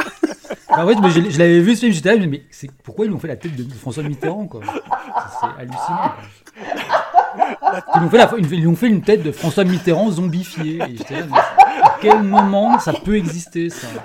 Pierre Mitterrand. Oui, voilà, de Kerr Mitterrand, voilà. Bah, moi, je suis de gauche, hein, je suis très gros respect pour Mitterrand, mais, là, j'avais trouvé ça très insultant. On aurait dit, on aurait dit que c'était, c'était, euh, tu sais, les gens qui aiment pas Mitterrand, justement, Mitran, qui disent Mitran, Mitran le film. Freddy, la version Mitran. Il y, a- toujours une émission où Lélo a une histoire ou un truc, c'est soit sa famille, soit machin. Où t'es sûr qu'on va pleurer de rire? Merci Lélo. Merci. Bah, écoute, euh, c'est, euh, tu vois, c'est genre, c'est, c'est- c'est- la sécurité sociale me, me, me, me, me- me dit, me, me dit de, de, de prévoir des choses comme ça, sinon, on, on s'entretue au bout d'un moment. C'est marrant parce qu'on peut faire un lien entre Jackie Earl Hurley et euh, Kinaman parce qu'ils jouent, ils jouent dans Robocop tous les deux. Ah, waouh. Oh non, non. Bon, si on a cité deux fois Robocop, je me permets de redire Kevin Sorbo, juste pour le principe. Si ça Oui, bien sûr, bien sûr, bien sûr. Ah non, mais, enfin, je, non, pardon. Là, je, je, je- je n'arrive pas à rebondir sur euh, ce que vient de dire Lélo. Je vais Bah oui, c'est dur. hein. Bah, Il y a- il y, a une scène dans le film, pour, pour y revenir quand même sur Retirement Plant, où... euh, plan ouais. Plante, pourquoi pas quoi, la, la plante, la plante à la retraite, allez. Non, où euh, t'as- donc t'as Ron Perlman et un homme de main euh, random euh, numéro 72 là. Et Nicolas Cage en fait fait une espèce de diversion où il se met à leur parler en français. et en fait, il prend une, une altère qui était à côté. Et il frappe le gars avec l'altère et euh, il se débarrasse de Ron Perlman et il s'enfuit. Et, derrière- et derrière, en fait, t'as Ron Perlman qui explique ce qui s'est passé à Jackie Earl Haley. Et, et c'est débile. Il dit donc mon demi-frère est mort d'un coup d'altère et euh, toi tu t'es fait avoir. Oui, oui, voilà. Et c'est très bon résumé du film. Ouais, je crois qu'on peut pas faire, on peut Oui. pas faire mieux là. Non, puis encore une fois, moi, c'est vraiment ces inserts pour les noms des persos. C'est non, on n'a plus le droit de faire ça en 2023. On n'aurait jamais dû avoir le droit d'ailleurs. Non, mais c'est ça. On, n'avait déjà pas spécialement le droit et c'est déjà très mauvais au début des années 2000. Mais là, c'est oh là là. Ça, c'est vraiment le truc qui fait le plus Guy Ritchie, mais t'as aussi euh, le, le- les personnages un peu bizarres avec voix bizarre. Enfin, Mais genre, tout, le film tout, commence, en t'as fait. t'as directement ce mec chaud avec une tête bizarre et une voix bizarre, qui est en fait, bah, forcément, forcément, il a une tête bizarre et une voix bizarre. C'est un super mafieux qui engueule, euh, engueule ses hommes de main, effectivement, qui effectivement doivent être des mecs de la salle de, de, de gym d'à côté, parce que il les engueule et eux ils sont sur des fauteuils, ils sont là genre euh, ils tremblent, tu sais mais comme s'ils ils jouaient avec leurs gamins, tu sais, ils, ils- ils- ils surjouent tout à mort. C'est assez fantastique quoi. Et là bam, t'as l'arrêt sur l'image avec le mafieux chaud avec sa tête bizarre et là bah, t'as son nom qui s'inscrit avec sa typo 2002 qui arrive là. Ouais, puis cette espèce de, de, de peignoir avec un dragon brodé derrière. Oui, Enfin, bah le, oui, le parce que cliché, forcément- le cliché merveilleux. Et donc quoi. voilà, et là et ça c'est que genre quoi, c'est soit c'est 6 minutes de film ça. Après qu'est-ce qui t'attend? Bah t'as encore plus de types chauves qui balancent des qui balancent des phrases genre euh, alors, ah, parce que ce qui est bien aussi c'est qu'il faut rappeler que tout le long du film, ils appellent ça un disque dur. Il dit Je veux ce putain de disque dur. Oui. C'est une clé USB, effectivement. Alors, t'as as plein, plein d'images de bord de mer qui sont sans doute piquées à Shutterstock également. Euh, alors, ouais, alors, mais, non, mais, non, mais Ron Perlman, qui se fout de la gueule du monde comme c'est pas permis, quoi. Mm. Il balance littéralement toutes ses répliques à vide. Tu mais sans le moindre effort, comme s'il était en répétition, quoi. Il les balance sans, sans, sans, sans, sans donner le ton. Mais il a un stade là où on dirait euh, la, la fin de carrière de Michel Galabru quand il avait des gouttes de pisse plein son pantalon là. Enfin, c'est c'est pas du tout possible du tout quoi. Et donc voilà. Et là, et, et donc par là-dessus, tu as Nick Cage qui joue un plagiste à la retraite. Qu'est-ce que voilà. Enfin, je veux dire, qu'est-ce que tu veux faire quoi. Et en plus, enfin voilà, c'est- un personnage excentrique. Donc, faire jouer un personnage Ouais. excentrique à Nicolas Cage, c'est original. C'est jamais vu. Non. C'est finement pensé. 2023, mais youpi, quoi. Enfin. On rentre dans le vrai. Quand même un détail, j'ai vu que Nicolas Cage avait accepté le film parce que Ron Per- Perlman jouait dedans. Et qu'ils étaient bien, ils s'étaient bien entendus sur le tournage du Dernier des Templiers. Et que, Oh, et en fait, il a vu ça Oui. comme une bonne opportunité qu'ils passent du temps ensemble. Tout est lié. Donc en gros, ce truc existe uniquement parce que Nicolas Cage voulait boire des bières avec Ron Perlman. Bière, bière qui se fournit par Ernie Hudson. Et voilà. Voilà. Dans sa glacière Voilà. de bateau. La prochaine fois, je sais pas, Nicolas Cage, euh, décroche ton téléphone, organise un truc. Non, bah, à chaque fois que je veux boire des bières avec des potes, j'en fais pas un film, quoi. Voilà, c'est ça. On n'avait pas la dernière fois d'un film qui aurait dû être un mail. Bon, bah celui-là, ça aurait dû être juste un coup de fil pour aller boire des coups. Ouais. Voilà, c'est tout. Nicolas Cage a accepté ce film parce qu'il n'avait plus de pile triple H. Je pense qu'il faut qu'on s'amuse à, à- à pirater les, les- les anecdotes IMDB ou euh, Wikipédia pour, pour- pour infiltrer ce genre de choses dans les prochains films. On dira Ah, c'est le gang. C'est le gang de, la, de Nick Fury. Ah mon dieu. Bon, dernier film. Dernier film. Un vrai film. Un vrai film. Oui, Pour un coup. vrai film. Quand même. Le Faucon, un vrai film. Why does the zebra look the way it does? So embarrassing. Hey, shh, focus. Is this how it went? No, it's different now. You've been on my mind recently Yeah? because you keep popping up in my dreams. You don't do anything, you're just there. So, this specific person, the remarkable nobody, I've also had that experience. Do you have a picture? Alors, Dream Scenario, donc c'est le fameux film dont on parlait, euh, bah, qui clôt l'année 2023 euh, bah, sur une note malheureusement positive. C'est-à-dire qu'il n'est pas totalement perdu et de temps en temps il revient, ce, brave homme, ce, brave Nicolas Cage. Donc c'est un, film qu'on doit au réalisateur euh, norvégien Christopher Borgli, dont le précédent long métrage Sick of Myself était sorti au début de l'année 2023. Dream Scenario reprend pas mal de thématiques de, Sick of Myself, justement bah, sur la nouvelle notoriété, les, phénomènes de viralité, etc. Et là, en plus, le point de départ du scénario, alors moi j'avais un peu peur parce que c'était vraiment euh, et high concept, A24 au générique, vous allez voir ce que vous allez voir. Le, le film vaut mieux que ça et en même temps, comme je te l'ai dit à, à- à l'époque, euh, Lilo, moi je suis passé un peu à côté. C'est-à-dire que je peux pas dire que c'est un mauvais film, normal, mais euh, je, m'étais fait, euh, je m'étais fait un dans la tête et je me dis ah pas du tout, d'accord, Mm. bon bah, et pourquoi pas. Et le résultat est, euh, il y a un côté pathétique moi, dans le film, mais que Nicolas Cage tient très bien. Mhm.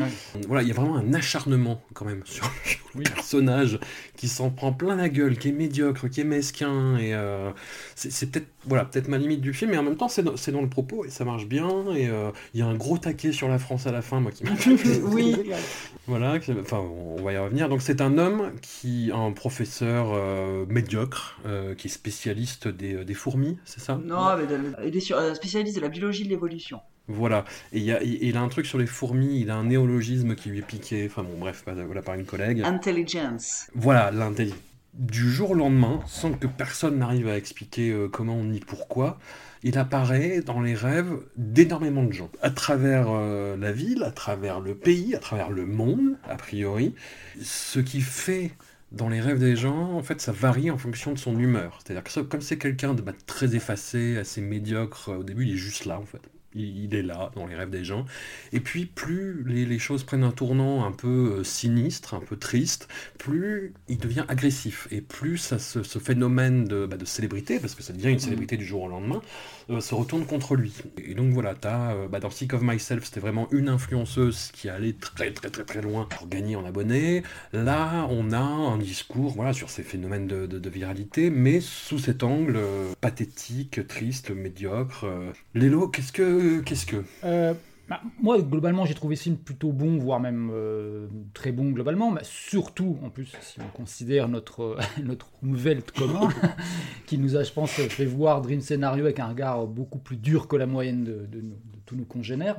Bah, déjà, ouais, c'est un vrai Ouais. film avec une, une certaine ambition, une certaine qualité d'écriture. euh, c'est sûrement son meilleur depuis Pig, je pense, voire en Mhm. étant large Ouais. depuis Mandy.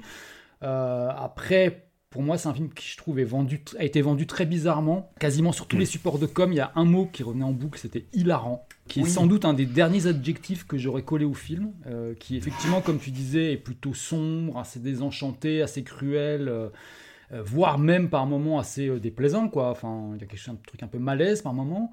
On a aussi beaucoup souligné le fait que c'était complètement fou, fantasmagorique. euh, là encore, pas tellement. J'ai l'impression que ça a créé des attentes euh, qui, à l'arrivée, sont pas vraiment satisfaites parce que le film, euh, bah, il se niche un peu dans les interstices de toutes ces idées-là. En fait, c'est un film globalement, moi je le vois comme un peu un film sur la crise de la, cinquantaine ou de la soixantaine. Hein. Je sais pas exactement quel âge est censé avoir euh, euh, Paul Matthews, le personnage que, que joue Nick Cage dans le film. Mais ce que je trouve réussi dans le film, c'est que ce sujet-là, il reste central du film euh, au- du début à la fin. Il va y avoir plein de choses qui vont venir se greffer, mais, ça, c'est vraiment le sujet qui reste immuable. C'est un peu la dégringolade d'un type qui a une espèce de vie très pépère, mais très frustrante. Puisqu'il est donc voilà, il est prof d'université, comme tu disais, il est passionné par. Je pense qu'il est assez passionné par ce qu'il fait, mais ses élèves se foutent complètement de ce qu'il raconte. euh, il a envie d'écrire un livre, mais il a jamais pris le temps de le faire. euh, il veut euh, désespérément être reconnu par, par, par les, gens de sa profession, mais en fait, en même temps, il y a une scène qui résume assez bien, je trouve, sa situation, c'est qu'il va déjeuner avec une collègue qui vient de publier un article dans une, une revue scientifique assez prestigieuse. Elle lui montre et en fait, il réalise que elle s'est appuyée sur ses travaux de recherche à lui, sans le citer. Et en fait, quand il réalise ça, il devient fou, mais en fait, il s'empêche de complètement péter les plombs. Quoi. Il veut essayer de rester à peu près correct. Ça résume assez bien le personnage. Quoi. En fait, c'est un gars qui a, qui a un peu vu ses, ses- ses rêves euh, lui échapper et qui sait plus trop quoi faire pour les rattraper et pour les réaliser. Et en fait, ce qui va se passer, c'est que justement, c'est que c'est, les rêves, ce sont les rêves qui vont venir un peu à lui d'une façon assez particulière. Comme tu dis, il se met à apparaître dans les rêves de tout un tas de gens. Euh, c'est d'abord ses amis, ses élèves, etc. Ensuite, c'est tout le pays, puis ensuite, on s'imagine que c'est l'ensemble de la planète. Et subitement, donc, il a une célébrité qui suscite l'intérêt de, de- plein de gens, et euh, bah, notamment les médias, les annonceurs. Et, euh, il se dit que c'est grâce à ça qu'il va enfin pouvoir prendre sa revanche et réaliser ses, rêves à lui.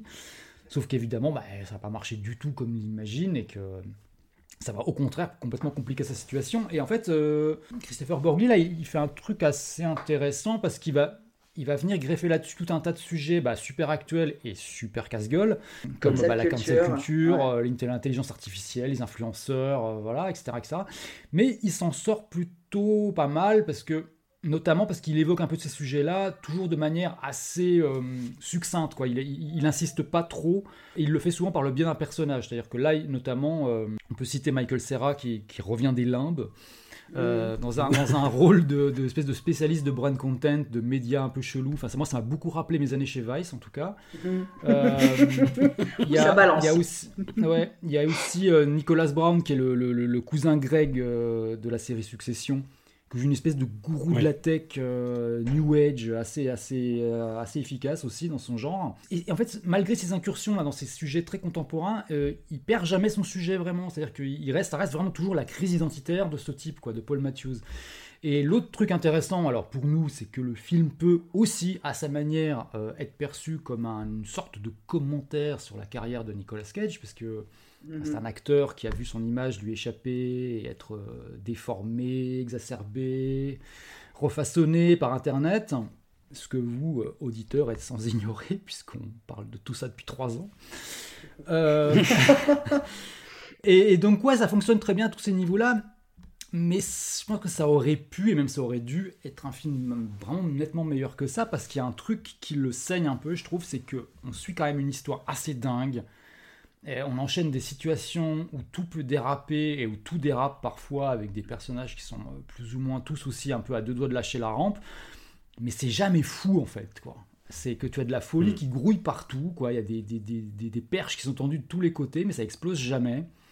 Et le film, il reste euh, un peu tout le temps dans une espèce de ton assez, euh, bah, comme tu disais, un peu sinistre, un peu terne, un peu poussiéreux. Une espèce de rythme croisière un peu chelou qui s'installe et, qui, en fait euh, nuit un peu à l'ensemble, quoi. Euh, moi, je trouve que c'est un bon film, quoi, mais euh, on n'est jamais emporté par le truc. Et on a un peu l'impression de regarder le truc de loin, quoi, comme si ça pouvait pas vraiment nous, toucher vraiment. Moi, j'avais vu le film en projet de presse. Alors, en plus, maintenant, ce genre de film, les projets de presse, je sais pas pourquoi, elles arrivent de plus en plus tôt Euh, j'ai dû voir le film en octobre, un truc comme ça. Enfin, c'est, c'est, euh, Là, en ce moment, il y a des films qui sont diffusés qui, sortent en avril. hein. Donc, euh, la salle était à peu près pleine et, personne ne riait. Jamais. Enfin, je veux dire, c'était. C'est pour ça que ce truc de hilarant, là, ça m'avait vraiment marqué. Et, mais en même temps, le film n'était pas désagréable. Il y avait un truc, mais il y avait quelque chose. Enfin, on n'arrivait pas. J'ai l'impression que les gens n'arrivent pas à rentrer dedans vraiment. C'est marrant parce qu'il y a un film qui est sorti à peu près au même moment sur un thème euh, assez proche, c'est euh, Winter Break d'Alexander Payne, où on a pareil un, prof de, un personnage de prof qui a un peu raté le coche et qui a un peu raté sa vie et qui le sait, et qui se pourrit la vie avec ça, qui est joué par Paul Giamatti. Et le film, il est un peu dans les mêmes tons, un peu gros pull, euh, parquet qui craque, euh, mobilier marron. Et il a, bon, il a aussi ses petits défauts qui l'empêchent de, de- de- de vraiment tout donner là, mais, euh, mais au moins il arrive à t'embarquer quoi. Et en fait, euh, Winter Break, ça marche parce que je pense, me dit, il y a une des raisons pour lesquelles ça marche peut-être mieux que Dream Scenario, c'est qu'il y a deux personnages super forts en face de Paul Giamatti.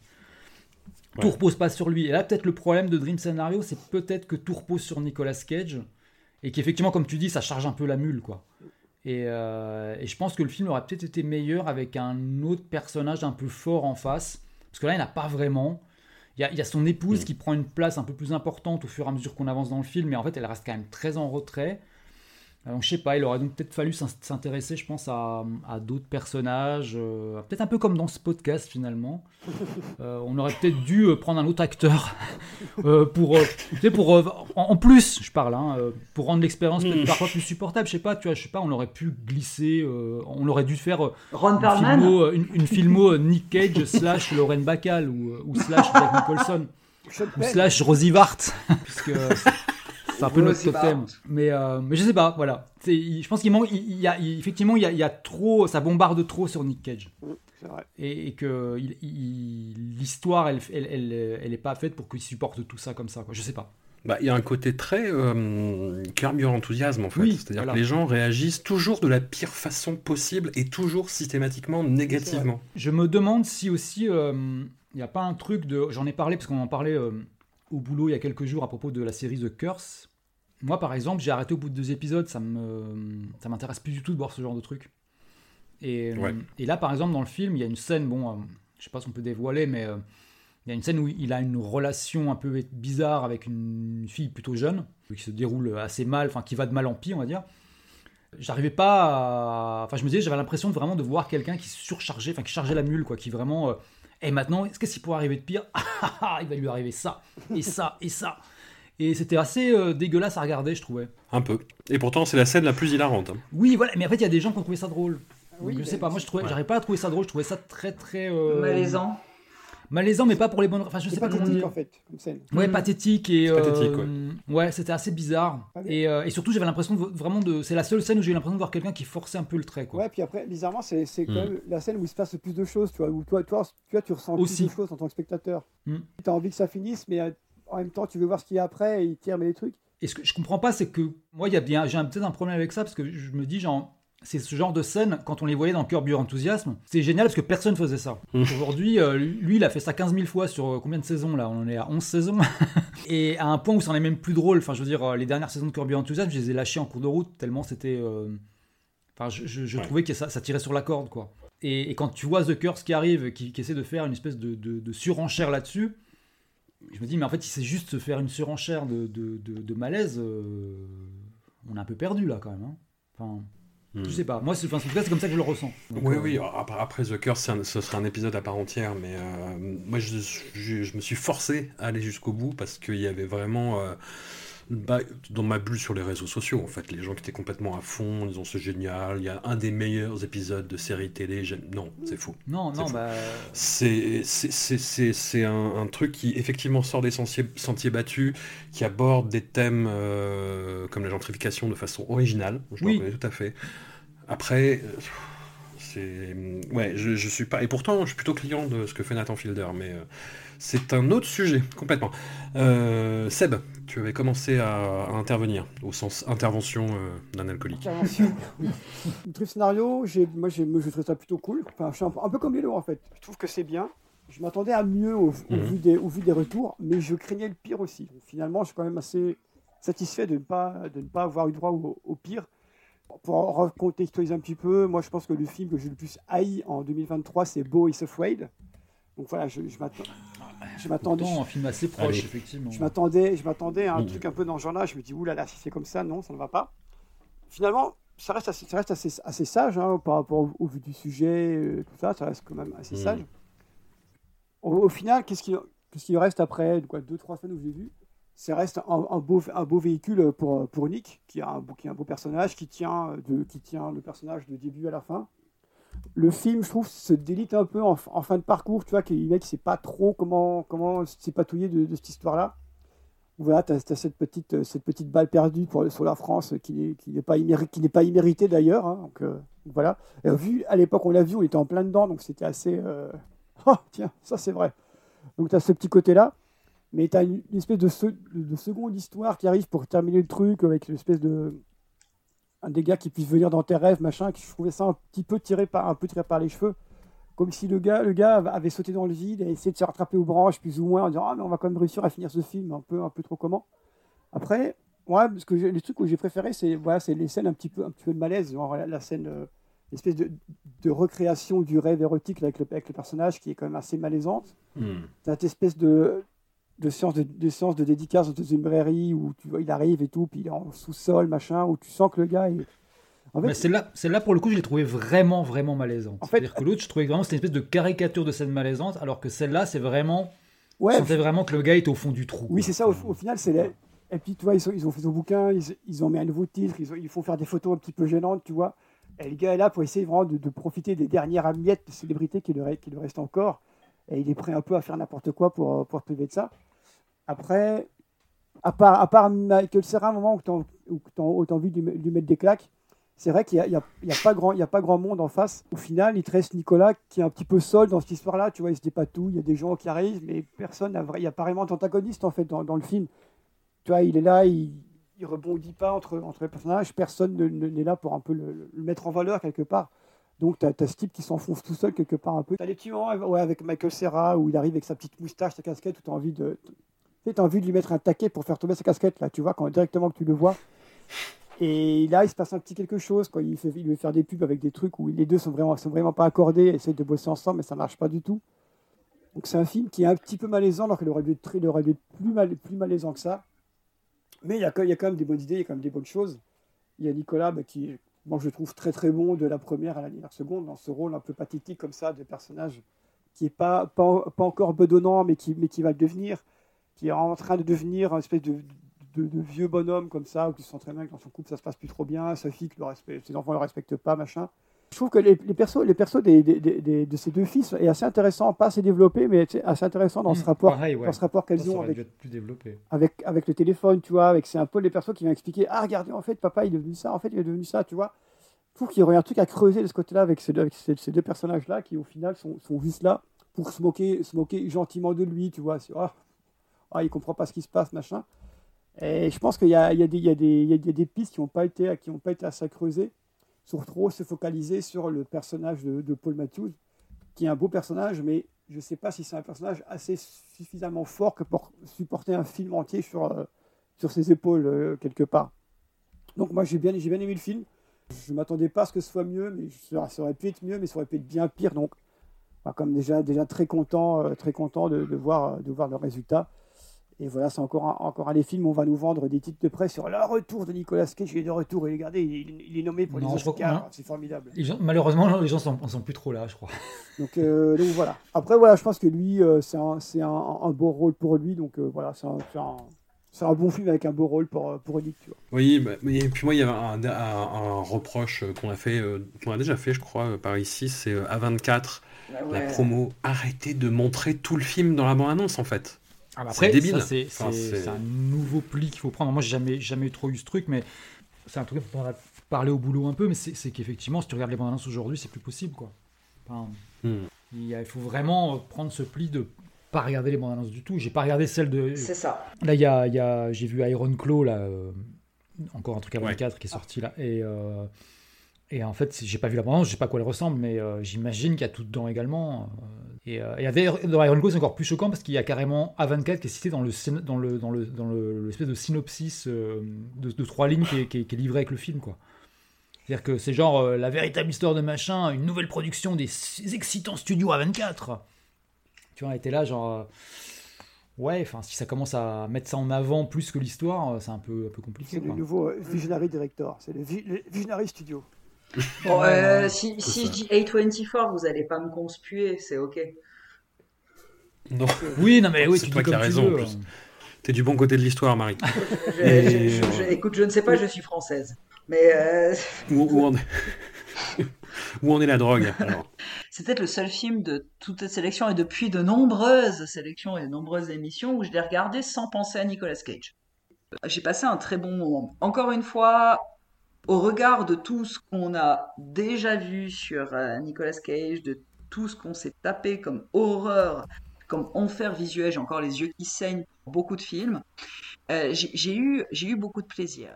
J'avais euh, euh, vu, et il n'est pas sorti en Suisse, mais je l'ai programmé quand même, à Sick of Myself, qui avait des choses très intéressantes. J'aime beaucoup cette actrice aussi que j'avais vue dans Ninja Baby, que je trouve très très Ouais. chouette. C'est un réalisateur qui a, qui a des propos assez intéressants, une manière de réaliser qui est très intéressante aussi. Il y a des parties pris, enfin esthétiques, de plans, etc., que j'ai trouvé très chouettes dans Dream Scenario. Le, le rapport à la célébrité, comme tu disais François, ça, ça, ça, ça reste quelque chose d'assez euh, très important pour euh, Christopher Borgli, cette manière de du train, ben, c'est comme cette scène euh, avec, il y en a pas un que j'ai pas eu envie de gifler, mais genre oui, on apparaît dans les rêves, on est des dream influencers ou des, euh, enfin, je sais plus comment ils s'appellent, cette, bande de petits trous de balles, beaucoup trop jeunes pour ce monde. Mais voilà, il y a des choses qui sont survolées, pas fouillées. Il y a des choses qui sont posées un peu comme une petite mine, une petite bombe dans laquelle tu as envie de te ramasser ou pas. Mais par contre, pour le coup, faisant vraiment abstraction de, du fait qu'on ça fait, bientôt trois ans qu'on fait cette émission sur Nicolas Cage, je, euh, je, l'ai- trouvé très bon. Très très bon dans ce rôle-là. Il m'a fait plaisir parce que là, tu as l'impression qu'il est content aussi de jouer dans ce film-là. Que pour lui, il y a un propos, il y a quelque chose à mener et je l'ai pas senti seul. Il, il est juste, il est bon. Euh, j'ai bon, j'ai une chier d'empathie parce que parce qu'il m'a fait beaucoup de peine. J'ai trouvé bien construit, j'ai trouvé très bien réalisé. Là, pour le coup, c'est celui qui sort du lot. Euh, Et depuis, euh, depuis beaucoup d'émissions. You know, fame can come with some less desirable side effects. You should be prepared for that.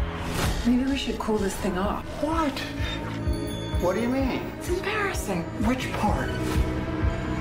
I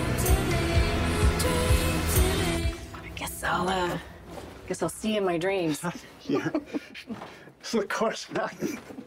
C'est- J'ai j'ai annoncé que c'était l'ultime épisode et puis on va partir sur une autre intégrale sur, sur, sur Discordia. On va pas abandonner. S'il continue sa carrière, il va tourner la suite de Lords of War, il va tourner plein Alors de... là, j'ai vu que déjà sur, sur IMDb, il y, a- il y a quatre projets en cours déjà. Oui, après, à voir. Inch'Allah. À voir. Ouais. On, on, on- on verra aussi pour Sean Penn. On verra. Faut attendre la, la sortie du docu sur l'Ukraine, tout ça, la remise de l'Oscar à Zelensky. Oui, oui, on l'a- on l'attend on l'attend Absolument, fort. on attend lourd, lourd, lourd. Moi, j'ai pas envie de perdre cette équipe. C'est quand même toujours un plaisir de vous retrouver. J'ai eu, j'ai eu très. euh, je suis parti loin sur Mitterrand. putain. mais, mais, mais, mais il le fallait, c'était bien, c'était important. Mitterrand. Mi- sur Mitterrand, Mitterrand. Entre Mitterrand et Crazy Frog. Oh, waouh! Ok, là, là, là c'était un bon mot de la fin, je crois. ouais. Allez, un immense merci à, à vous toutes et tous et euh, à la prochaine. Merci. Ciao, bye bye. Salut, merci. Salut. Au revoir.